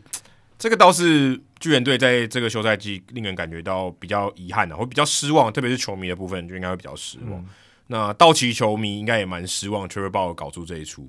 哦、如果 Trevor Bauer 正常出赛，哦，道奇队可能这三年都是冠军，因为他们投手战力不会那么捉襟见肘，尤其在先发这一块。而且很明显，Trevor Bauer 是能绝对能投，对，他也不是说他受伤或是家暴竞赛。我们之前有聊过，哎，其实我特别在今天要准备功课的时候想说。哎、欸，我们到底哪几集聊过 Trevor Bauer？我去查、嗯、很多次了啦。对啊，可后来才查到两百五十六跟两百六十七，我相信还有更多集有查到。所以我在做这个功课都有点题外话，想说我们要整理这个资料还有点困难。我们即便用 Google 搜寻我们之前做过的内容，我们要找到 Trevor Bauer 的内容，好像要全部的集数知道有哪几集有聊到 Bauer，好像都有点困难。应该是说我们有很多集有点到，但那两集就是。你有找到了二五六跟二六七，应该是最主要谈到鲍尔消息的那那。但我觉得好像不止两集诶，我觉得好像更多。嗯、但知道呃，如果听众朋友对于他。之前的嗯这些争议哦，包含家暴的家暴，然后到到底他的意图，然后还有一些问题，大家可以回去听那两集。对，五两百五十六跟两百六十七。对，那我们今天这集就主要针对他最新的消息，就是他的竞赛从三百二十四场降到一百九十四场来做讨论。对，三百二十四场等于就是一百六十二乘以二，就那么简单，就两年，整整竞赛两年。那这个结果是仲裁的结果，就是。并不是因为大联盟调查出来，他们就是判罚三百二十四场。对，那这个是鲍尔提出申诉，然后去上诉，不应该被罚那么多。对，我不应该被罚那么多。而且我觉得他有一个筹码啦，因为他是无罪。哦，对，在法律上他是无罪，所以他说法律上今天这个美国的法律给我是无罪。我我如果今天我有罪，我可能很难跟你争取什么。对，我今天是无罪，我可以申请仲裁。我觉得不应该这个竞赛这么多，因为竞赛这么多，他等于拿不到钱。对。大家要先清楚，这个仲裁跟美国的法院就是法律体系，并不司法完全没关，完全没关。这是针对大联盟的竞赛裁罚，然后球员劳方提出申诉的一个管道，会有一个独立跟劳方资方都没有关系的一个第三方的仲裁人来进行裁决。这样，那他裁决的结果就是，鲍尔的竞赛场数从三百二十四场降到一百九十四场，然后他的竞赛即刻结束。好，这个也是我想强调，就是台湾有媒体写错。而且是标题直接写错，他是写说鲍尔的竞赛缩减，然后明年五月才可以出赛，但这完是完全错误的，因为他是只要有球队要他，明年四月开季他就可以直接出赛，所以他并没有要竞赛了，就是已经这个都服完了，竞赛已经结束了。那为什么会写错呢？是因为那个声明里面就是结果就是申诉结果的这个声明里面有写到说，鲍尔他在明年前五十场比赛的薪水是拿不到的。哦，就是这这五十场薪水，他也是呃没有办法拿到这样子，但并不代表他不能出赛，他可以出赛，但少五十场薪水，应该这样讲。所以那他就想说，可是今年二零二二年四月呃五月初的时候，大联盟不是判他禁赛嘛？那个时候禁赛才开始算哦。那到球季结束是一百四十四场，那那剩下那五十场哪里去了？哦，就在这里，大家的疑虑是在这里。那那五十场其实就是代表说，那个仲裁人承认。鲍尔前面在二零二一年还有二零二二年祭出那些行政停职的缺席场次。哦，因为他在二零二一年七月份开始行政停职，呃，七月二号，对，那行政停职是有拿薪水的，但是他不能出赛，然后一路到二零二二年他被正式禁赛以前，他都是没有出赛，但是有拿薪水，对，那那一段期间，这个仲裁人也觉得他也没出赛嘛，那就算就承认好了，所以那五十场就等于在那边就吃掉了。OK，对，所以一百九十四场他已经服完了，大家就这样理解就好了。但他只是后面五十场薪水拿不到，对，他只是二零二三年前面五十场薪水他拿不到，就这样子。对，所以是有这样子一个区别。所以如果道奇队试出，等于还让他多赚了五十场，对吧？嗯，因为他就不用投啊，他等于不用为道奇队效力。对对对对对对对。因为道奇队如果今天他他继续留着他，他五十场还是可以投啊，嗯，对不对？他如果今天到别队，他还等于五十场薪水他可以拿得到。对对对对，但。呃，现在的情况就是五十场的薪水都拿不到。呃，二零二三年就是道奇队不用付他了。对，二零二三年的前五十单的薪水，鲍尔是拿不到的。对对，所以呃。这个也是，我觉得台湾媒体就是还是可以稍微再仔细一点了，就不是竞赛，而是拿不到薪水。对，那五十场，二零二三年前五十场是拿不到薪水，而不是竞赛，他是可以出赛，前提是要要有球队要他这样子，对吧、啊？那哦，如果今天到他留在道，还是可以留在道奇队，还是可以留在道奇、啊。现在现在他还是道奇队球员了。对对对对对，那道奇队是直到一月六号以前都还可以考虑到底要不要留他，留他，对，不然就要直接释出，直接释出，对啊。那这个就是看道奇队的决定嘛，但是。有一些嗯，就是觉得鲍尔不应该在大联盟出赛的人，就已经在抗议说，为什么道奇队还不有所动作？因为他没有马上说，只要这个裁决一出来，他们其实马上就说我即刻释出。因为老实讲，你已经知道结果了嘛？因为这已经是不只是大联盟裁罚的结果，是鲍尔上诉之后的一个结果，应该就是当地就是最终结果。对，那你就可以来直接做决定了嘛？而且鲍尔这件事情已经。这么久了，呃，一年多了，一年多，对，一年多了耶。那二零二一年到现在，你还没想好你要不要留他吗？因为我们之前已经讲了一大篇幅，就是道奇留他或不留他的一个后续的效应。因为你如果留他，你就是公关灾难嘛。然后你就是我们当当时的分析就是说，基本上不太可能。那以道奇的财力来讲，他要吃下剩余的薪水也 OK，大概有两千多万吧。对，对道奇来讲算小钱。当然你会想说这是丢到水里的钱，但没办法，谁叫你当初签了他？这个有争议的人，你就当做他受伤好了。这是你要负的责，对，你就当他受伤，这是你要负责的责任。那鲍尔他在被这个禁赛，还有被就是吃掉的薪水大概是三千七百五十万啊，所以原本是签一亿两百万美金嘛，嗯，少掉三千七百五十万，所以你要这样讲，道奇的话某种程度还省下一些钱，呃，有有省钱的，绝对有省钱，但他 对，但他也损失很多东西，也损失形象跟他的战力，所以。鲍尔剩下的合约等于是三年六千四百四十万左右，嗯，然后所以每年的奢侈税算起来大概就是一年大概两千多万了，大概大概是这样子。对，其实呃负担来讲，奢侈税计算也对道奇队来讲是个 relief。对，哦、是个 relief，但是刚好就让他不用付这些钱的，刚好压在税线下面。对，刚好压在第一条，就是二零二三年他们推估的奢侈税团队薪资，刚好压在两亿三千三百万美金之之下，刚刚好，刚刚好。如果再多付他，假设他结果今天他竞赛变成三十场，呃，少付他三十场薪水，多付再多付二十场，就超过了。对啊，所以呃，对道奇队来讲，当然竞赛减少，然后。他们要付的钱是变多的啦，就是以我们这一次的新的消息来讲，因为原本是禁赛两年嘛。哦，对对对，现在变成超低于两年，变原本三百二十四场变成一百九十四，其实差蛮多的。道奇是要多付一百多场，但道奇是要多付钱的。但是好消息是，多付没有多超过他们明年的第一条奢侈税线。所以如果今天变成一百八十场，他可能差赛要多付罚金。对。如果缩减更多的话，对，如果是缩减更多，真真的会变成这样，但也不排除道奇队还是有可能会超过奢侈税线啊，这不还是有可能他可能接下来继续签其他人。对，但这个也是我之前提到说，为什么道奇队他们在今年休赛季操作相对来讲比较保守哦，就是因为他们不确定鲍尔到底是怎样，所以有可能他变零，竞赛是零，你全部都要付他钱，这有可能。有有有可能会发生，有可能啊，但几率低嘛。对，但最后的结果就是缩减到一百九十四场。那对于道奇队来讲，如果他们真的在二零二三年是想要压在税线底下，那刚好合他们的意。那如果真的刚好合他们意，他们可能接下来休赛季就不会再有补强动作，再有就超过，再有一定超过，除非他是交易啊，对对对，对，除非用交易的方式。但是你如果再签自由球员，就是一个爆掉的情况。嗯、那其实从道奇队在这个休赛季的动作，你可以感受到哦，他们是想要去重设这个奢侈税的。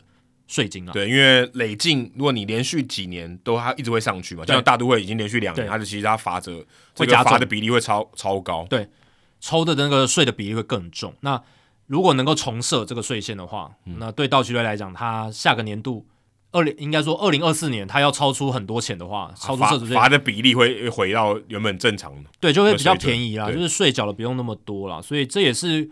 红袜、杨基过去曾经操作过的，就是试图在某一年压在税线底下重设那个法则，对吧、啊？所以，呃，鲍尔的这个竞赛缩减造成的一些金钱上的结果是这样，但是就实际的法则上面，一百九十四场仍然是大联盟启用这个家暴条款以来最久的，还是最久，嗯，没有超过一季的、啊，他只超过一季多，哎对，其实很夸张，其实还是很长了。也不以前面竞赛两年的那个处分来看的话，其实一百九十四场还是一个几乎是极刑。对，因为之前最长就是 Sam Dyson 的一百六十二场一季，对，那这也让我们回到就是当初大联盟在五月开出三百二十四场的竞赛，那个时候我们是想说太夸张了，就是很扯的一个数字，干脆直接让他退休算了。对，干脆直接让他退休算了。那当初我们有讨论到一个点，就是大联盟的老板就是 Rob Manfred 那边是不是想帮他的老板好朋友解套，就是说，哎，后面两年都禁赛，等于你后面都不用付了，都不用付钱了。对不对？我帮你解套这样子，因为道奇队显然是有点就是不不，不想付了，对，因为他也两年也不能用他了嘛，他其实打、啊、就是如果都用不到他，我干嘛要付钱？对对对，对，那种心态。还有就是说，就是我们讲的，就是就算他有回来，也是公关危机，他试出的可能性还是现在看起来还是比较大。嗯，所以与其这样子，不如就对啊，你让我省钱，那你罚重一点，那呃道德上好像也比较好交代嘛，就是我们大联盟就是高道德标准，我们要这严。严正的看待这样子家暴的行为，所以我们开出这样子一个高标准的法则。但是那，我觉得那个前提是他认为他是其实有罪推定了。那当时就认为他这个是有罪了，虽然在大联盟标准是不能接受的，对，就是他的道德非常高，所以他只要认为有可疑，或是他觉得是，他就觉他就是对。但至少法律认为他是无罪。对，但。三百二十四场的竞赛，这个还是我觉得太超过，所以我才会说是有点要帮道奇解套省钱的一个意味在。啊、那宣誓的意味比较大。那大联盟可能也觉得说到最后应该不会那么多场，因为鲍尔一定会申诉，他一定会气炸，他一定会申诉。所以外界有个说法就是，大联盟的财阀故意开到三百二十四场，我直接拉一个高，就像我们在讨价还价的时候也是嘛，我们要讨到一个我们理想价格的时候，我们一定是以消费者的角度，我就开一个很低的价格。他卖一千八，我先跟他说一千块，老板一千块好不好？你这样杀价去泰国，你马上冤大头。泰国要从一折开始。对，类似的概念，你可能好泰国来讲的话，如果一个他开价一千块的东西，你可能觉得你的目标是一百块，你要买到，那你可能杀价的话，你就要从十块钱开始杀。没有了，应该是一千块，你说一百，他说三百、两百，好，两百就买了这样子。好，那就是一千块的东西，你可能设定两百块你要买到，那你可能先先喊一百，对，先一盘一百，然后慢慢这样往中间靠。那就有人讲说。大大大联盟可能也是这样，就是他们觉得说，他们想要帮道奇省一点钱，可是，呃，他知道鲍尔会申诉，所以他一开始的裁罚就开到很夸张的三百二十四场，从那个基准点往下降。那最后仲裁人确实也有降，降了蛮多，降蛮多的。可是他还是一个家暴条款以来最大的一个竞赛啊，对啊，对，所以等于不管犯任何错，罚到一百九十几场都很夸张。对，所以等于说，你看大联盟这边好像高道德标准也有去把持住。然后道奇这边也有确实省到钱，感觉是就大联盟操作来讲，好像蛮聪明的，对，就是都有得利啦。然后鲍尔这一边的话，当然他就有机会在明年看，不管是在美国还是在其他职棒来出赛，对啊，其实就看哪些球队愿意承担这个没错公关的讨论吧。没错，其实如果鲍尔有球队要他，我觉得对于大联盟来讲也是蛮头痛的事情。我会觉得蛮头痛，因为即便他无罪，但他经历过这些，嗯、然后以鲍尔的个性，我觉得这是他个人的就特别的 case 的话，以他的个性，我觉得大联盟会很难受，他一定会狂屌。对啊，他一定会狂屌，因为他知道他这段期间经历过什么，他非常有可能揭露很多的讯息。对。而且大联盟的这个裁罚，还有后来仲裁人的结果，他已经是宣示了大联盟的一个立场，他们就是不要鲍尔这样子的球员。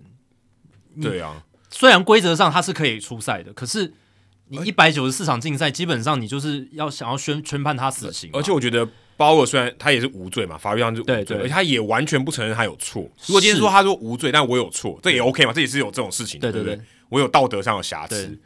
没有，他没有，他他他确实是 OK，因为他他觉得对方是合意的，对，所以这个他他今天他如果站在这种立场，他绝对可以炮火试射。如果他有这个权利的话，嗯、他他我相信他可能会这么做，对啊，因为这个东西他法律上无罪，就是因为确实法官有看到证据显示我们所谓的受害者啊、哦，他跟鲍尔有同意这件事情。那但是只是鲍尔可能操作太过火，嗯、是真问题在这里。可是他无罪，就是因为对方有同意。那这一点在很多人其实。你如果去看社群媒体底下留言，很多人还是帮鲍尔在说话，他们觉得鲍尔完全没有任何错。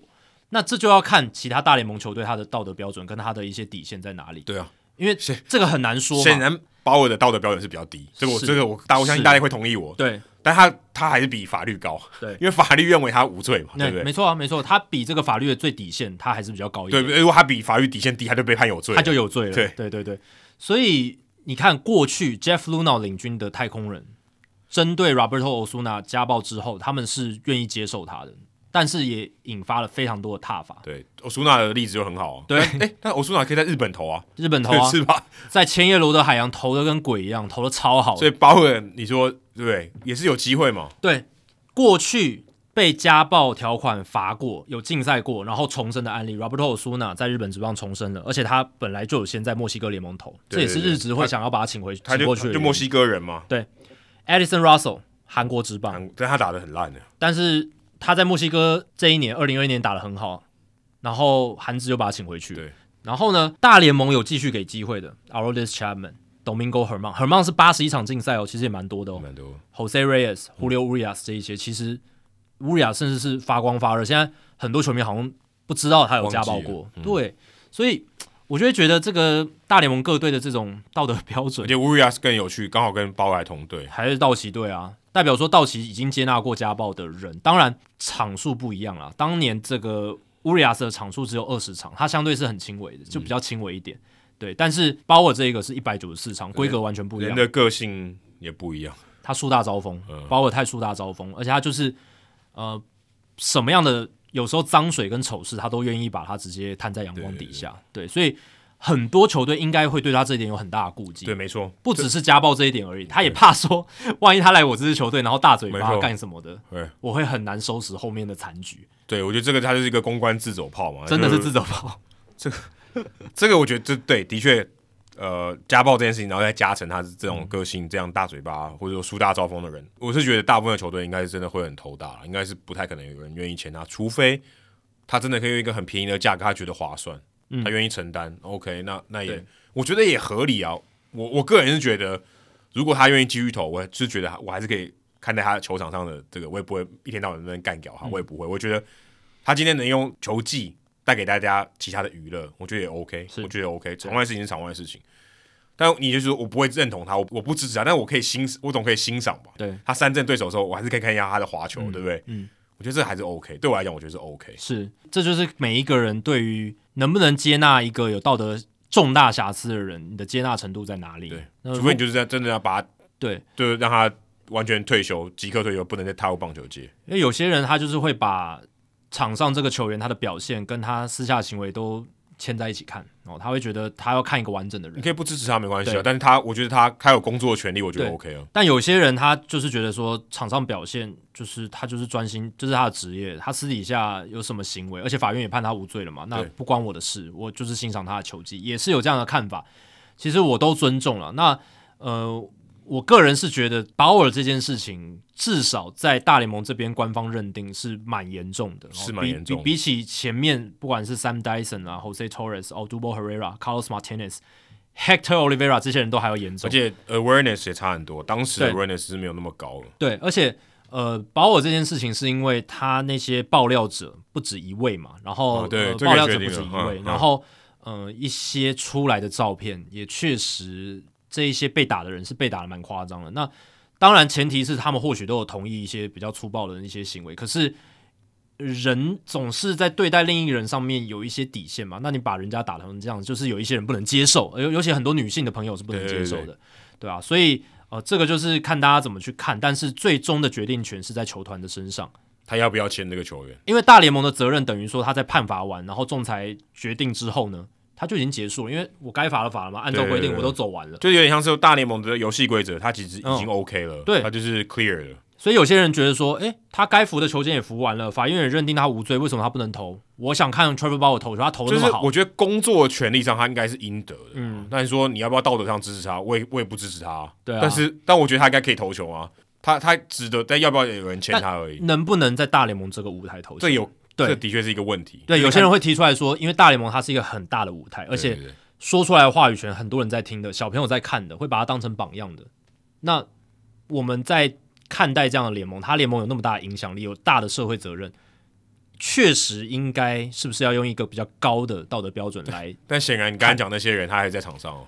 对，那 但但我刚刚讲的哦，就是 Domingo Herman 八十一场嘛，八十一场竞赛以上的这些被家暴判罚的球员都没有再回到大联盟，就只有呃可能的鲍尔。对，现在就只有鲍尔有可能，对，但就不确定，有可能他会跟就是我刚刚讲了 Hector Olivera、Carlos Martinez，Martinez 最近哦九月一号的时候。嗯对。对对然后，Odubel Herrera 是比较早期，也没回来啊，也没回来。Jose Torres、Sam Dyson，他们这些球员都算比较边缘的，所以他们不回来好像也合理，就是也没有机会。就算他要回来，想要回来也没机会。嗯、那鲍尔不一样嘛？鲍尔不一样，觉得他绝对能投，他的能力是很好，甚至还有赛扬奖背书嘛，对吧、啊？所以这个就是会形成一个很大很大的两难，考验着大联盟的各球团。那好，如果大联盟真的这些球团也都默契形成一个高标准。其他职棒联盟呢？嗯，日本职棒你要不要接受？中华职棒你要不要接受？嗯，韩中华职棒我觉得很难啊。中华职棒的更怕被骂，我觉得更难。对，中华职棒的这种对于公关球团公关形象 的要求啊，我觉得他们不会去想要承担这些东西，他宁可避掉。对对对对对，所以那现在看起来韩职跟日职最有可能喽。对，因为他们都接纳过家暴的球员。对，对啊。其实我也在想，就是例如提到这些事情的时候，讲想到 Josh Hamilton，对不对？嗯。Matt Bush，对，他们也都甚至都吸毒过，哎，对啊，撞死人，对不对？对啊。当然，我是觉得每个人都会有可能会犯错，而且是非常可怕的错误啊。这个不管是法律还是道德上的，但我会觉得，如果今天他有机会，应该给他工作的机会是没有错。对，的确，这工作也要看是什么样的工作。嗯，对，这个是很重要。但我觉得他有这个工作的权利，我我是完全我是完全支持的，就是。是你不能剥夺，诶、欸，他今天要活嘛？但鲍尔可能不是在生存边缘的人。嗯、但我说，一般的情况下，如果今天这个人要活，他必须要工作，嗯，他必须要赚钱。如果你把他赚钱的权利剥夺，你不是要他死吗？对，而且哦，如果鲍尔真的回不到职业赛场，那他可能就是会继续用他的社群媒体来发挥他的影响力嘛。那这或许也是某一些人不乐见的哦，就是说，因为他们觉得。鲍尔某一些发言是他们非常反感、容忍、反感。对，那而且他持续的运用他的影响力在公众的舞台发声，其实对于一些曾经被家暴的人，或者是对于这个鲍尔新闻事件非常非常不舒服的人，他会不断的受到一些恶度伤害、被刺激、被刺激。可这个对对对，对，这就是两难啦。对，因为鲍尔不做职业球员，他一定就是会做他的自媒体，他并不会做一些相对来讲这个几乎完我百分之百同意的，百分之百确定的。嗯。那他不像某一些人，他可能呃退出公众舞台，他可能就做其他事，没有或者没完全没有声量了。对，低关注度或者完全没有声量的工作，那那这样隐姓埋名就也还 OK 嘛，就是对公众的影响好像也还好。但鲍尔就不是这样的人，他就是大嘴巴，他就是他就是想到什么事情就想讲什么不顺他的意的事情，他就要想要发生这样子。对，这是他之所以那么那么争议的一个地方，也很难处理啊，对吧、啊？那如果今天不给他机会，那不更可怕？就是对啊，我看我我刚刚就是讲这个，就是他会用他的自媒体去发出更多的怨气。对啊，他可能更觉得受到委屈。对对对对，我你把我的工作全都剥夺了，然后诉诸到他的支持者身上去极端化那种两边的对立。但这有点假设，不过的确这种事情是蛮有可能会发生。嗯，对，这我当然都是假设，我只是推论可能会有一个发展这样子。我还觉得让他有球可以打蛮好的，我是我是这样觉得。可能不在大联盟，那其他地方职业联盟看愿不愿意让他投。然后如果他能继续投，其实就是可以把他的一些注意力 focus 在赛场上。那这个的话就会可能减少一些 他平常在自媒体的一些发言。我的想法是，如果他的确是有瑕疵的人，对我们把瑕疵讲成不好好了，我们讲把把瑕疵讲就讲成不好的东西。如果他今天把他好的东西给表现出来更多。去让不好的东西比例变低，对，因为这个比例是一个相对的，嗯，它发挥更多好的东西，其实他带来的价值，正面价值也会多于负面的价值。因为我必须说，以所有全世界棒球自媒体来讲，保尔的频道还是非常顶尖的，就是就纯棒球技术的内容还是非常屌的。我我觉得应该第一名，应该是第一名，因为不管是他之前分析他自己的打席，你说有哪个其他职业球员可以分析，而且是现役的，对，而且他是高水准的，对，因为他又是赛扬奖得主。他又有媒体的 sense，然后他又能够去体会乐听大众的一个观影的角度，然后用很清楚的方式去解释，把复杂的东西解释的非常简单。这是我看他那些分析影片我的感受，因为他真的把一些复杂的投打对决，然后他自己的思路历程，他解释的非常清楚。他口条又好，他基本上没有结巴，也没有任何什么，就是讲完一个句子重新讲一遍，他几乎就是。一气呵成，我觉得超屌。而且他也几乎没有什么剪接，他如果要录一个影片，他就坐在那边哦，就把它讲完了，就我我我是说分析的那个影片啦。是。那当然 Vlog 它有很多剪接没错，可是它其实你看它的表达也是很流畅，所以他真的是一个在这方面自媒体上面一个不得多得的好人才，但。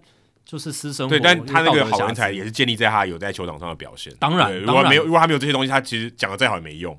可是，如果就算他没有这个身份，我觉得以他那样子的讲，也是一个还不错的 YouTuber 啊，也是一个蛮厉害的。我说当时，如果他现在如果都没有，他其实有些内容，我觉得可能会，可能应该会差蛮多的。呃，是，他就变成他变成旁观者，他就没办法。哎、欸，我有那么多第一手的东西可以分享给大家了。对，但他仍然很会是一个蛮好的自媒体人，我必须这样讲。以他的头脑的聪明程度，对啊，所以就。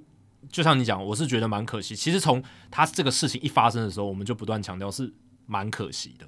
我们并没有要呃护航他的那些，我们也完全不支持他的私德行为。当然，当然，大家要知道，我们不是支持，我们我只是觉得他应该可以在球场上再继续在表现他的球技，而且会想象说，要是他没有这些场外的风波，哇，那他现在不止薪，你看他明年投完又会变成成自由球员嘛？能想象他能签什么样的合约吗？如果现在的市场行情，如果他没有是，如果他没有受伤的话，对，如果没有受伤，然后依然维持着就差不多呃三十场先发，然后什么二点四五防御率，呃两百五十 K 这样子，哇，那还那还得了？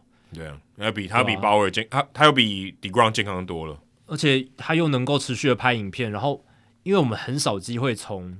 顶尖的大联盟球员直接获得第一手的他的看法，对对对，愿意而且愿意分享，很宝贵啊，很宝贵。而且他也不用透过其他的 filter。如果今天他是上 MLB Network，或是他透过球队公关发言，或透过新闻媒体，那其实都是被过滤过的。他如果今天自媒体，他没有过滤过啊，他代表就是他自己。对，所以这个其实是很非常难得。对，对于棒球界或对于球迷来讲，是很大的一个福音。对啊，但但没办法，他就是道德上有瑕疵的人。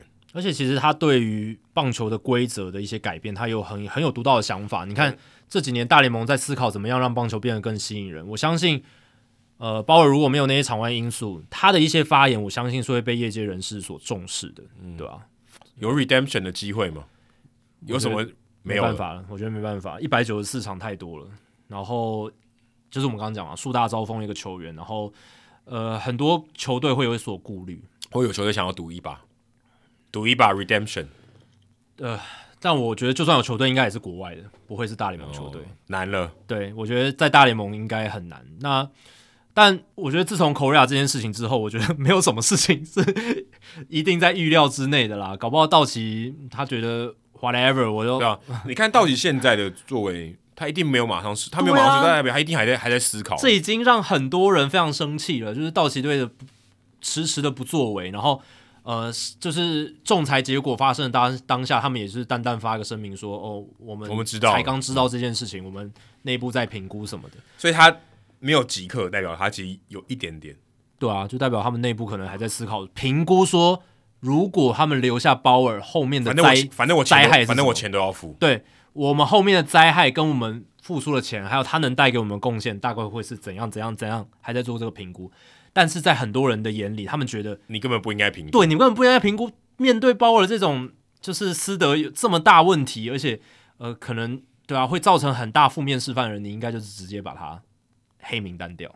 对，但但这没有绝对的，没有绝对啦。但至少道奇现在没有这么做嘛。到目前为止，我们录音这一天，哦、台湾时间十二月二十五号星期天，呃，两集过后我们就会知道答案了。对，一月六号之前一定会有结果。对，所以也蛮快，大家就会知道说，鲍尔明年还会不会继续在哦大联盟赛场上还有机会继续投球？嗯，哦，这个应该会有一个答案了。那还有一个话题哦，其实是大概十二月中旬哦就已经发生，但是我们一直都没有聊到的，就是因为已经有答案了，这已经有答案，这有答案。因为之前这个劳资协议嘛，想要保障哦，说是多奖励哦，多给这些年资未满三年的这些年轻的球员哦，给他们一些奖励，因为怕。这个球队压榨他们嘛，在比较低的薪资的时候，尽可能压榨他们的价值，所以呃有一个这个奖金的 pool 哦，给大联盟规划的 WAR 值啊，当然这个不是 FanGraphs，也是也不是 Baseball Reference，是一个 Joint WAR 值，用这样来排一百名的选手，嗯，然后来分这五千万的奖金。对，那今年呢，啊，因为 Dylan Cease 拿到美联赛扬奖第二名，因为他还符合这个年资未满三年的资格，对，他拿走了两百。四十五万七千多元，其实蛮多，他是第一名，拿到最多的。嗯、哎，我发现 Yordan Alvarez 也可以拿钱哦，Yordan Alvarez 也年满三年，两百三十八万哦，也蛮多的，也不少钱哦。已经签了延长约的延延长合约的球员，他只要年资未满三年，还是符合这个资格的。对，因为像 Dylan Cease 他今年只拿七十五万美金，他的薪水非常低。对对对对，所以他的奖金比他的薪水还高非常多。对，但 Yordan Alvarez 拿的比较多。对，七十五万基本上就是底薪啊，现在新的劳资协议的底薪，所以他等于就是最可怜的那种人。对对，对，但是他也拿到了最多的奖金，所以他其实他拿的还算不错。嗯、第三名是 Alec Manoah 哦，也拿到了两百一十九万哦，也不少哎。Zac Gallen 第四名一百六十七万哦，其实都还蛮多的。Julio Rodriguez 也有一百五十五万哦，所以接下来一百名，然后我后来特别查了一下，最后一名，对一百名的，就是第一百名是 Trent Grisham。拿二十万一千七百块，嗯，张玉成还不在这一百名内，就他代表排不进去啊，哇，所以 WR 值就是联盟规定的那个 WR 值，他排不进去。一呃，这这一百个人年资未满三年，他还他还排不到前一百名。对，因为如果未满三年年资的球员其实也蛮多的啦，老实讲，然后比，比我想象中多很多。对啊，然后你要能排排进去的话，其实也有一定的难度。来看一下张玉成，他在二零二二年。四支不同的球队是负零点五的 WAR 值，那怎么可能排得进去？对吧？哦，就低于 replacement level，就是低于替补级这样子。对，但是如果一百名，他就这年资小于三年的人很少，还有可能排进去。哦，对，那但他就没有。张玉成是，对啦，他是今年刚好满了三年年资，哦，所以没有了，所以也他刚他刚好没有资格，对，刚好三年，哦，那就没有了。他现在年资是三年又七天，哦，所以已经突破了那个那个。哎，你看到是今天吧？对啊，到今天为止。哦，所以他超过，对他超过了，因为他年资到哦，那刚好就是今年球季结束之后，他很倒霉，三年七天，对。哦，但是他也没有，他 WAR 值应该也不到，对啊，而且他其实今年就是要取得那个啊薪资仲裁资格了，对啊，但是被 non tender 了嘛，所以也也没有了，就没有了，就不续约啊，对啊，所以等于是在看有没有球员要用小联盟合约签他这样子，对，那你刚刚提到这个就是 Tony Clark 他获胜的地方嘛，就是球员工会在这一张新的劳资协议有为年轻球员争取到的。因为他们当初谈判的时候，核心的一个战略重点就是他们要帮年轻球员争取更好的薪资。对，一方面也是让呃这些老板们哦使用这些年轻球员的成本更高一点。对，让你让你不要这么容易就是囤积这些年轻球员。因为基本上之前年资未满三年还没有取得薪资仲裁资格的年轻球员，即便你是像 Chris Bryant 打那么好，新人王啦，又 MVP 啦，小熊队。对，小熊队还是可以只给你底薪诶，他完全说得过去。对，完全说得过，而且就是他决定权在他手上。当然，呃，你如果那个新闻公开出来，还是有点球球团还是有一点看起来很抠，所以有些球队他会稍微加个十几二十万这样子，但是就是没差，很少很少，对对对，完全不零头而已。对对对对，所以为了去改善这样的现象现象啦，所以这个新的劳资协议有这样的新的规定，就是你刚刚讲的五千万美金的破，然后分给。这一些在整个联盟规定的 WAR 值的前一百名，但还有很重要的就是，你如果有得奖的话，你也会会得到非常大的奖金。对，哦，这个是包含在一起的啦。所以 Dylan Cease 为什么能拿那么多钱？是因为他在赛扬奖排名第二名嘛，所以他可以光他在赛扬奖排名第二名，他就可以拿一百七十五万美金。所以他从 WAR 值那边算下来获得的钱大概是多少？七十多万，七十多万，七十多万而已。他大部分的钱是从 M 呃哦，所以我刚刚讲错了，对不对？所以他不是 WAR 值第一名的人。哦，对对对对对对，所以他是加了赛扬奖，没错，加了赛扬赛扬奖第二名，赛扬奖第二名一百七十五万美金。对，Yordan Alvarez 他就是靠 WAR 值，对，因为他没有拿 MVP，他在 MVP 第三名，呃，第三名也有钱的，对对，就是。呃，奖项的话，他每个排名基本上都有钱哦。就是 MVP 或赛扬奖，第一名可以达到两百五十万，第二名一百七十五万，第三名一百五十万，第四名、第五名一百万。如果你在新人王的奖项里面也有排名的话，第一名七十五万，第二名五十万。哦，所以我刚刚讲那边前面几个 Alvarez、Manoah、Zac Gallen、Rodriguez，特别是 Rodriguez 才拿到新人王，所以他们其实这个加是加蛮多，加很多。Rodriguez 直接七十五万进去了嘛？对，他等于一半的钱。都是从新人王这边拿到，然后还有就是 MLB 第一队、第二队，大家不要觉得现在大联盟诶怎么新增的这个第一队、第二队？我小时候看球的时候也没有这个奖，没有没有没有。其实增加这些奖，跟 NBA 一样的，对，跟 NBA 一样有这个第一队、第一队、第二队。当然，增加这些奖项目的是增加话题性，没错。可是现在看起来也是要有实质意义，实质意义啊，去决定这些奖金的一个分配，这样子。对，所以其实奖项分配占这些前几名的选手是比较多的。Dylan Cease 是赛扬奖嘛，Alvarez 也有这个 MVP 的选票，Alec Manoah 也是前赛扬奖前三。对，然后呃，Julio Rodriguez 新人王，Michael Harris 也是新人王，嗯，所以他也拿了很多钱。对，所以。呃，是奖项加上 WR 值排序的奖金加起来就是他。所以像 Andres Gimenez 拿很多诶，因为他没有拿到新人，他也没他没有这些资格啊，对？他也不是 MVP，他 MVP 第六名，所以也没有，好像也没有钱，也，也没有钱，对啊，所以他他他他拿到一百三十多万，很多诶，很多啊，代表他 WR 值很高，他确实 WR 值很高，他 WR 值。至少 Baseball Reference 是七点四啊，超高。他七点四是几乎可以挑战 MVP 等级。因为他这边我没有看到有写到 WAR 值前，就是他按照只看只按照 WAR 值是多少多多少这样子的钱。对对对对对，他没有告诉我，我只看到他最后拿到的钱。对。那他们也没有公布那个 WR，就是大联盟 WR 值的数字。对对，所以我们也不知道到底多少。但是看起来 Gimenez 应该是很非常高，非常高啊！因为 Baseball Reference 就七点四啊，他 FanGraphs 的 WR 值也很高，我就跟可能刚刚我们前面讲的人都比来高很多。对，因为大联盟的官方 WR 值，它就是结合了 FanGraphs 跟 Baseball Reference 的元素啦，就算是一个中间值啦，对吧、啊？所以呃，这个就蛮有趣的，就是 Dylan sisse 在过去可能以他这样子的一个年资，就算他拿下赛扬奖第二名。他可能也是不到一百万美金的薪水，可是现在他可以领到两百四十多万，哦，这个是不是年轻球员的大胜？是，对啊，而且除了薪水部分呢，那个年资反操纵年资方案也有嘛，就是说如果菜鸟球员在新人王票选排在前两名，就能获得一年的完整年资。对对对，今年得利的人是谁？就是 Adley Rutschman 嘛。Rutschman 他完全没有打满一年，差多了，差多了，他是季中才被拉上来的嘛，啊、然后就新人王第二名，所以。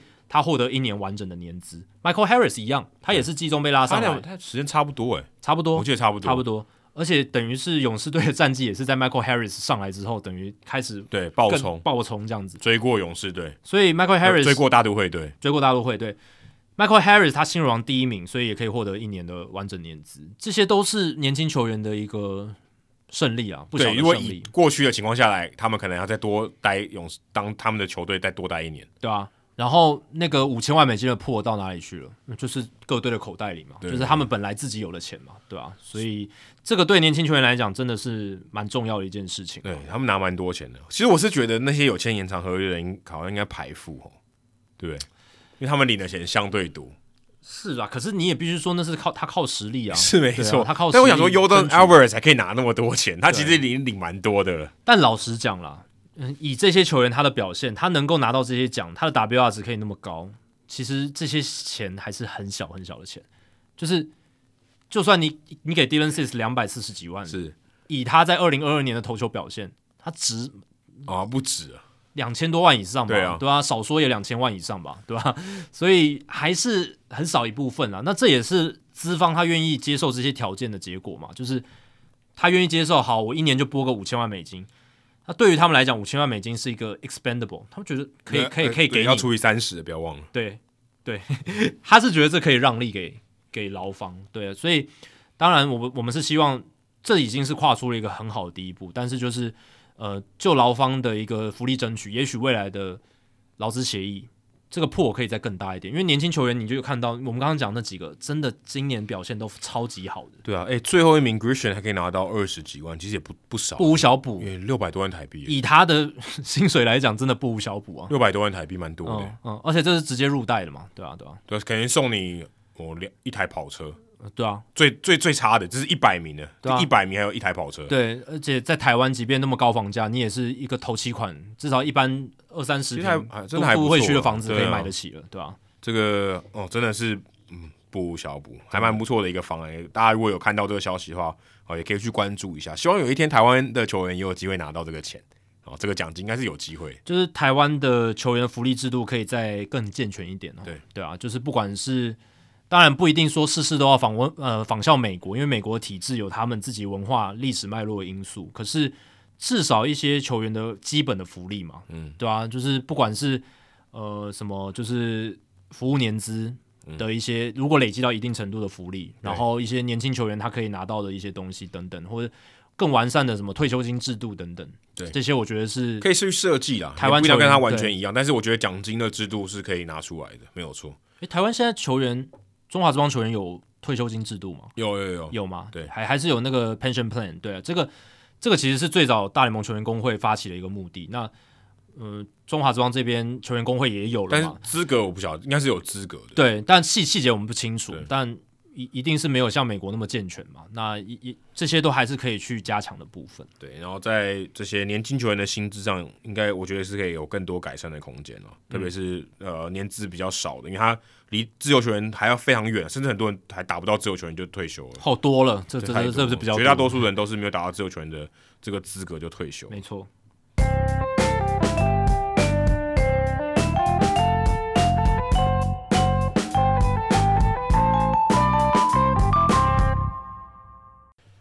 好，来公布冷知识的解答。冷知识的题目呢，就是大联盟史上有四对这个同队的双胞胎。那 Tyler Rogers 跟 Taylor Rogers 会是第四对。那另外三对是哪三对？哦，Jacky 知道答案了。对，呃，第一对是比较近的啦，比较近的是一九九零年运动家的 Jose conseco 跟 Ozzie Canseco。哎，老实讲，我没有看到这个推文，我真的不知道这件事情。我也不知道，对，其实我真的不知道。我知道，我知道有 Jose Canseco 这个人，但他的这个双胞胎兄弟，我是真的完全没听过。还有一九五三年，还有他他们同队时间蛮长的。一九五三年，还有一九五五到五八年，匹兹堡海盗队的 A.D. O'Brien 跟 Johnny O'Brien，哦，还蛮厉害的。对，这还蛮长一段时间。同队是五个赛季，还蛮长的。对，然后呢，还有一九一五年，哦，这个是波士顿勇士队嘛。那个时候是勇士队，呃，Joe Shannon 跟 Red Shannon 哦，这这一对呃双胞胎的兄弟档，他们就就是四队而已，加加上现在的 Rogers 兄弟档这样，对，就这四队而已，对，真的是非常的 少少见啦，真的非常少见，而且大部分看 Rogers 兄弟能在巨人合并多久了？呃，不不一定是很久这样子，但是呃，如果能够延延长几个赛季的话，还不错。对，而且他们两个投球形态真的都蛮特别的，所以我觉得看他们如果同时可以上场的话，应该是蛮大的话题性。而且你刚刚讲投球形态差很多，其实留下来继续同队的几率是比较高的。对，相对起来，如果他们取代性可以互相取代的话，可能就不好了。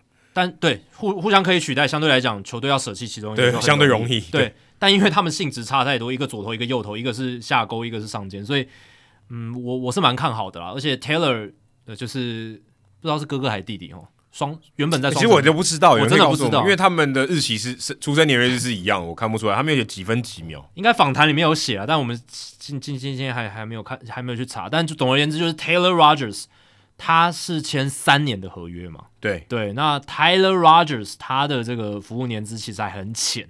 哦，所以感觉上，如果只要巨人队觉得他们还堪用，应该是可以让他们留比较长一段时间的。对，我现在还找不到他们到底谁是哥哥谁是弟弟 啊。Tyler Rogers 他的服务年资才刚满三年，跟张玉成差不多，嗯、所以就薪资仲裁角度来讲，他还可以可以还可以再走三年，就是巨人队还可以控制他三年，至少还三年，除非他 non-tender 或是把他交易走。对对对对对，那以。Tyler 他在二零二二年的一个数据来讲，其实要继续留，我觉得没问题，因为他真的不容易被打全垒打。你在这个年代，你只要不容易被打全垒打这件事情，又可以吃局数，你就是一个有价值的、还不错的后援投手的人。没错，对啊。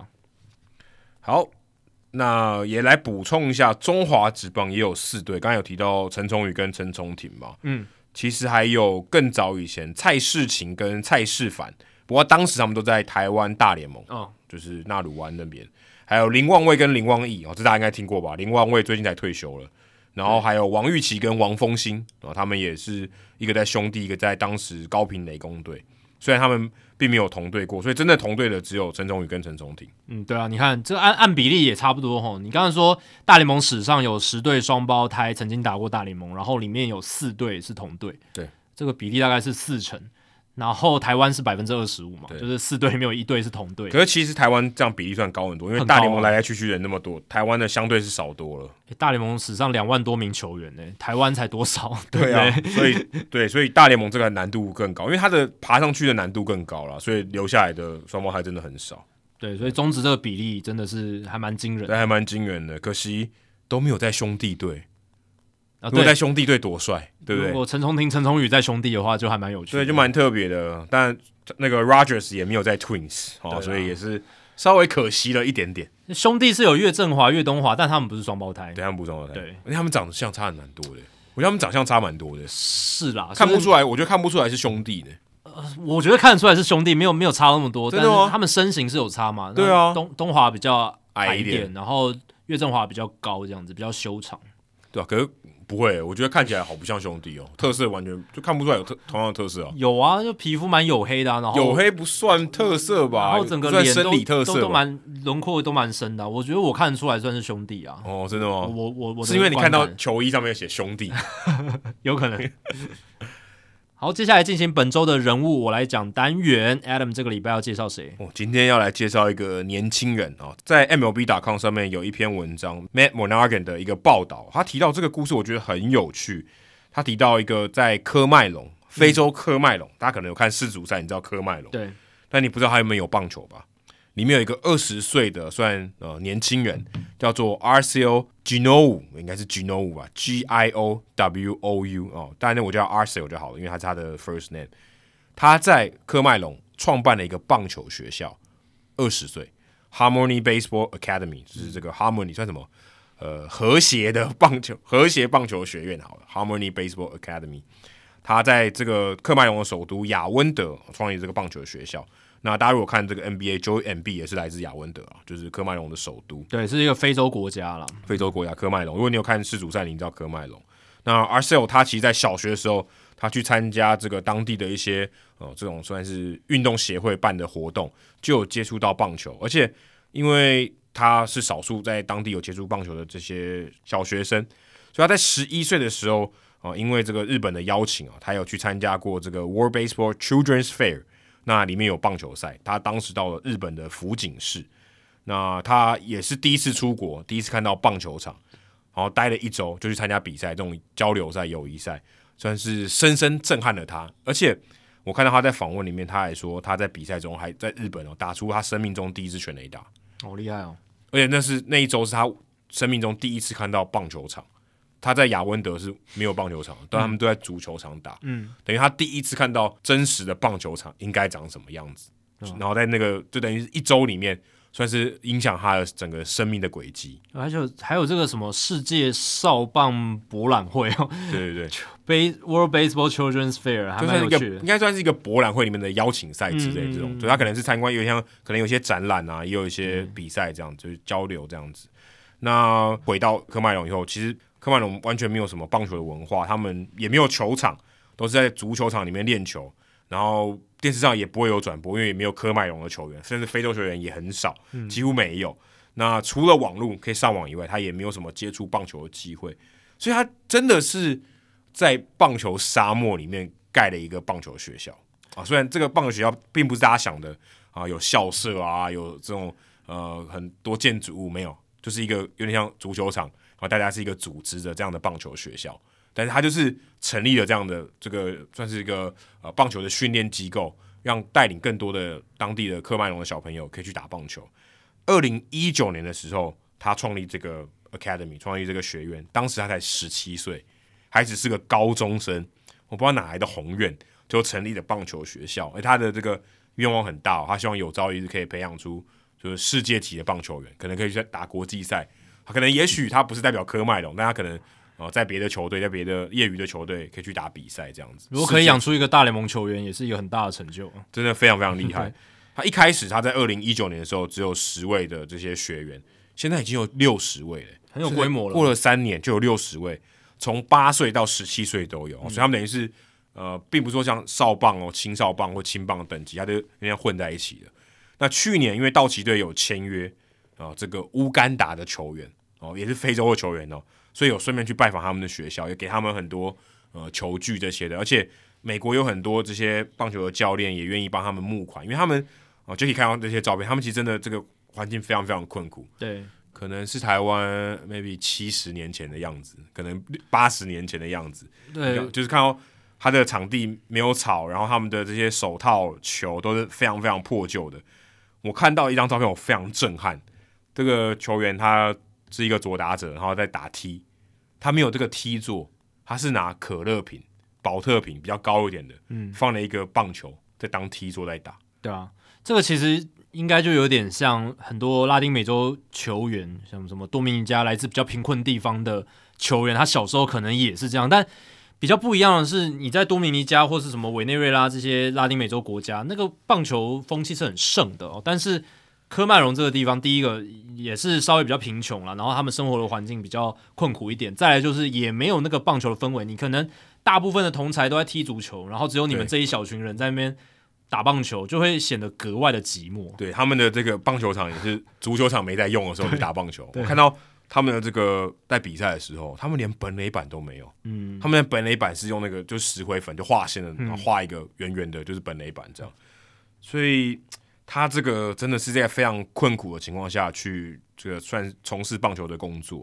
那 Arcel 因为他是年轻人嘛，所以我觉得他也蛮厉害的一点是，他知道大家会看到他们，然后他就利用很多这种网络的社群媒体，Instagram、Facebook、Twitter、YouTube 上面都可以找到他们的学院的这些影片。照片告诉大家说：“哎、欸，科麦隆也有在打棒球。如果你们有兴趣的话，欢迎你们来教我们，嗯、欢迎你们来赞助我们，欢迎你来抖内我们，我们可以募款啊。如果你愿意，有些球具用不到，你也可以送到科麦隆去，他们也会很愿意接受。所以我觉得也还蛮酷的。Arcel 他一直都希望说，他有一天可以在科麦隆，至少近期的目标，他可以盖一座棒球场。我觉得他一定办得到，因为以他在十七岁就可以成立这个东西，然后。”呃，在短短的时间内经营到从不到十个人，然后到六十人的规模，以他的这种成长速度啊，他这种创业家的天分，然后还有他做事情的执行力，还有他的这种年纪这么小就有这么成熟的一个经营能力，我是觉得他要最后达成他盖这座棒球场的目标，我觉得是完全没有问题。对啊，然后现在大联盟呃非洲的球员也开始慢慢有一些了嘛，像 Gift and Cope 之前在、嗯。海盗队的，然后之前在、嗯、呃我去访问紫伟的时候，他有打过蓝鸟队的三 A，不过现在好像不知道在，他就不在大联盟名单内了，所以他应该还在小联盟吧。还有另外一个叫 Tyler Scott 的这位球员，所以现在已经有两个现役的这个南非的球员哦，从从南非来打到大联盟这个层级的。嗯、然后刚刚我提到说，道奇队在二零二二年今年哦，呃也签了两个乌干达的球员，一个这他名字很难念，Ben Shukuma，应该 Shukuma。跟 Uma Mail 哦这两位球员，不过他们两位都二十一岁，其实蛮大的。嗯、以以这种呃还没有进到职业体系来讲，二十一岁算是蛮大的。他们今年都有在多米尼加出赛。选库马是投手，然后梅尔是打者，其实也成绩也还可以。嗯，选库马投了二十一点一局，三振十九名打者，只保送三个人。嗯，其实蛮不错的。不过也只出赛十二场而已，都是后援出赛。然后 Mail 呢也打的还就普普通通啦，打了十八场哦，打击率是两成哦，OPS 是点六六七，还可以。然后他们就当时都是在多米尼加的这个棒球学校，多米尼加的联盟出赛，所以当时他们也签了一个教练哦，去陪他们这样子，在春训的，算是在这个训练的基地陪他们。所以其实道奇队也是有在哦，等于是在非洲哦去开拓，有点像我们之前讲那个百万金币到印度嘛。对。其实想到印度，我最近因为播那个 U 十二垒球的比赛，我在想说这些印度的小朋友他们到底为什么要打垒球？就是当地也没什么在打嘛，然后他们的水准来到台湾打这个 U 十二的世界杯，那水准差距非常的大。嗯，就如果我是他们，我完全感受不到乐趣，就已经完全是不同的层级在打，因为像什么青棒打少棒那种感觉，就打不起来，很痛苦。嗯，可是想说他们来到底可以干嘛？就是到底给他们什么东西？他们来打这个比赛对他们是什么？可是我看到这个 Arcel 的故事，我觉得好像我这样想有点太狭隘了。他如果来，他们经历过那些，他们看到这些，其实对他们讲，也许都有很深远的影响。他们以后搞不好回去发发展棒垒球嘛？虽然他们有非常高的几率可能长大，如果他们是运动天分好的，他们可能在印度是打板球比较有机会。可能、嗯、可能如果他们是运动员天分的，可能打板球的机会更多。可是你也不会说。他们今天来，他们一定就是诶不，以后不会选择棒垒球。你看到让他们受到这些刺激，看到原来哦，在台湾，然后是在捷克，他们是怎么打这个垒球的，或者他他这些文化，也许可以给他们不同的想法。场地台湾场地也还 OK，也不错，可能比他们在印度的更好，会有一些拓展眼界的机会。所以，呃，如果与其只想说他们来打比赛被痛电，好像也太狭隘了，就是。他们其实能出国，能看到这些东西，对他们来讲，人生可能是一个很大改变的一个契机，或是他们以后也许因为就像 Arcel 去日本看到球场，去那边打了比赛，对他的人生是一个非常大的影响。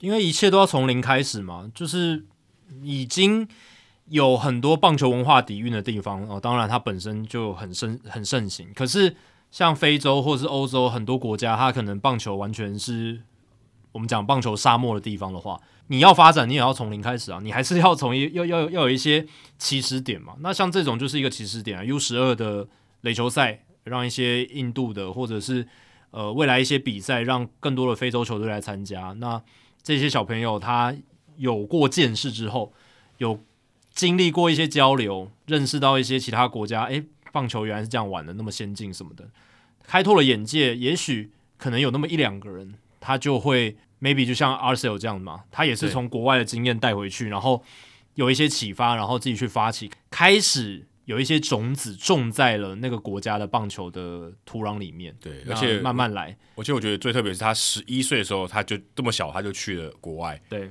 这个影响可以带给他这么深远。因为有时候你会觉得，你可能年纪大一点，比较多想法以后，那个刺激比较强。嗯，小的时候你也许没有那么多感受。我是觉得他十一岁，这个影响就这么大，我是觉得很难得。而且对啊，十七岁就付诸实践，开始成立。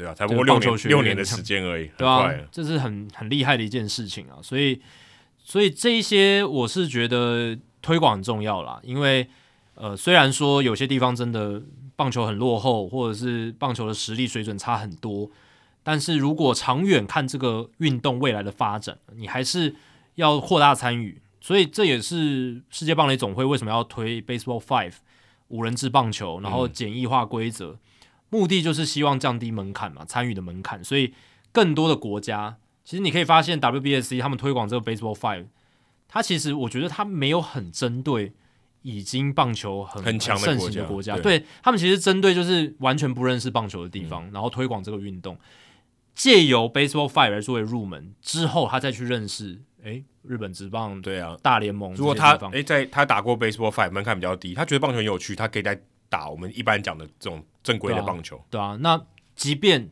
在棒球沙漠的地方，你看，即便在科麦隆，Arcel 也是让它长出了一小片绿洲嘛，对不对？嗯、一小片绿洲，那这个绿洲有没有有一天可能发展成亚马逊丛林？也有可能啊，能是这很难讲嘛，对不对？对、啊，这也很很有可能的。那也补充一下，刚才你讲那个曾经打过海盗跟蓝鸟的 Gift Nicope，他是南非的球员嘛，他在。今年三月的时候，二零二二年三月的时候，已经变成教练了。哦，他已经转教练了，还没在打了、哦在。在澳洲，对，在澳洲 Baseball Victoria 这个组织里面的一支球队的教练，这样子。对，所以他去年还有在 Frontier League 哦，就是一个非常低阶的独立联盟，独立联盟里面打球哦。但今年已经变成教练，所以 Ngope 已经没有在打了、哦。对，看起来是这样，已经转教练了。对、啊，他还还算年轻吧，还不到三十岁诶。呃，已经三十岁了，三十二岁，快要满三十三岁了。哦，那没机，那可能没机会。对，差不多了。他也可能也觉得职业生涯差不多要告终，所以才转教练这样子。嗯，所以，嗯、呃，我相信以后未来会越来越多有非洲的球员，如果有机会的话，可能。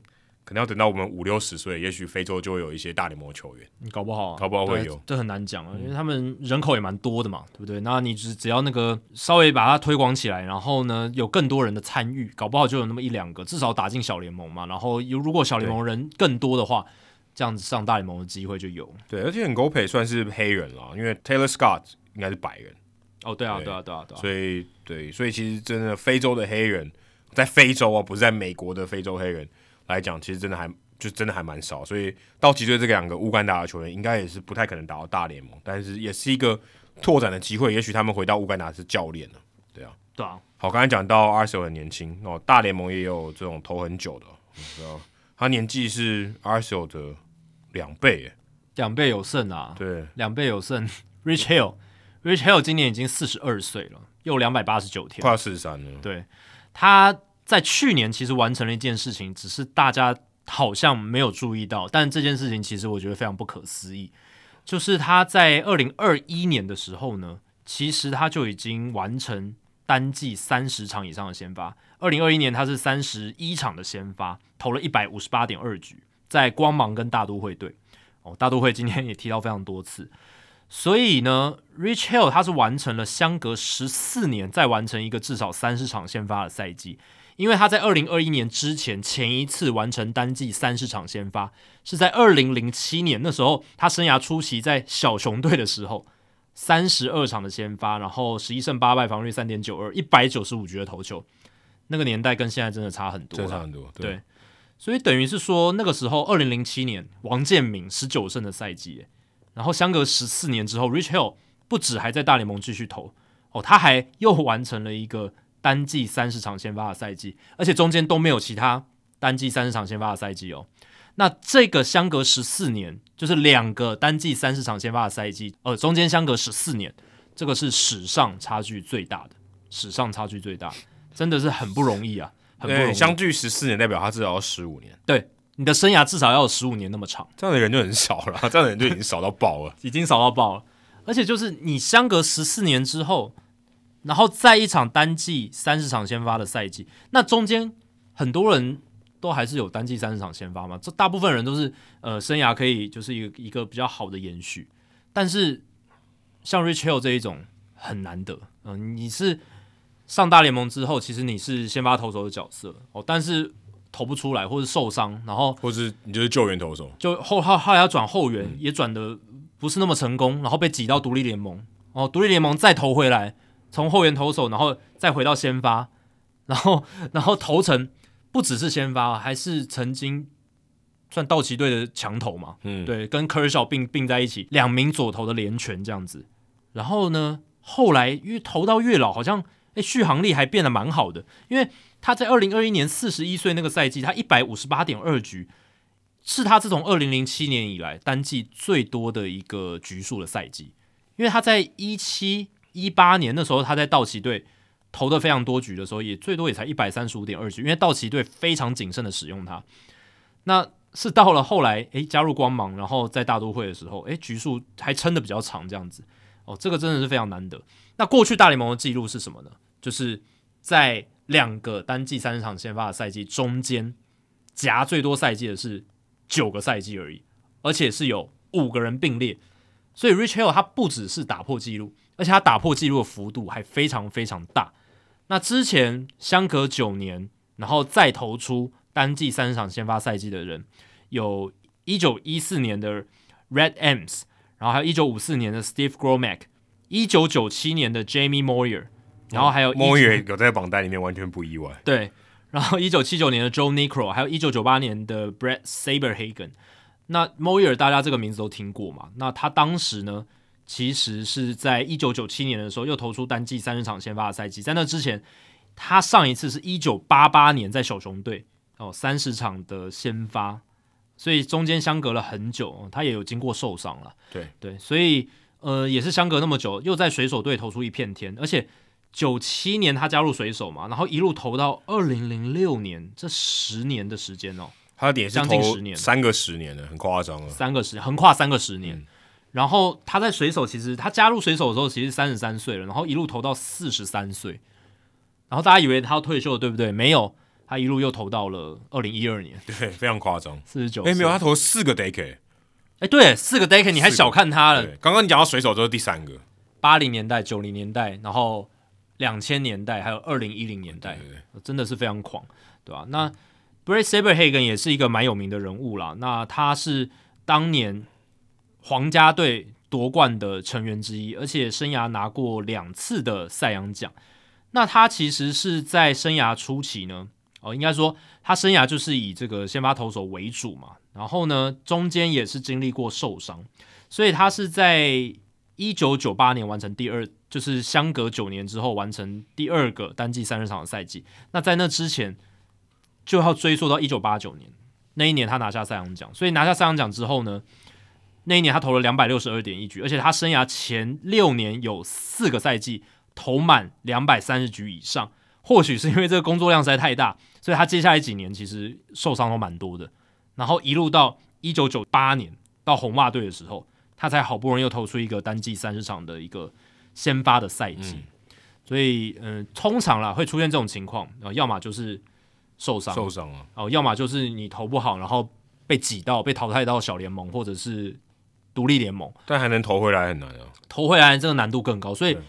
这里面看起来最难得的还是 Rich Hill，当然 Bartolo Colon 也有类似，他是中间相隔七年，然后甚至还有大家比较熟悉的陈用彩 Bruce Chen 也发生过，然后还有 Nathan e l v o l i 也是一个，嗯、当然 Bruce Chen 是相隔七季啊 e l v o l i 也是相隔七季，然后 Bartolo Colon 是相隔八季哦，这样子，那他们都是因为中间有这个受伤，受伤。嗯、对，Colon 也是嘛，Colon 也是在天使拿下赛扬奖之后，后面那几年受伤很严重，后来。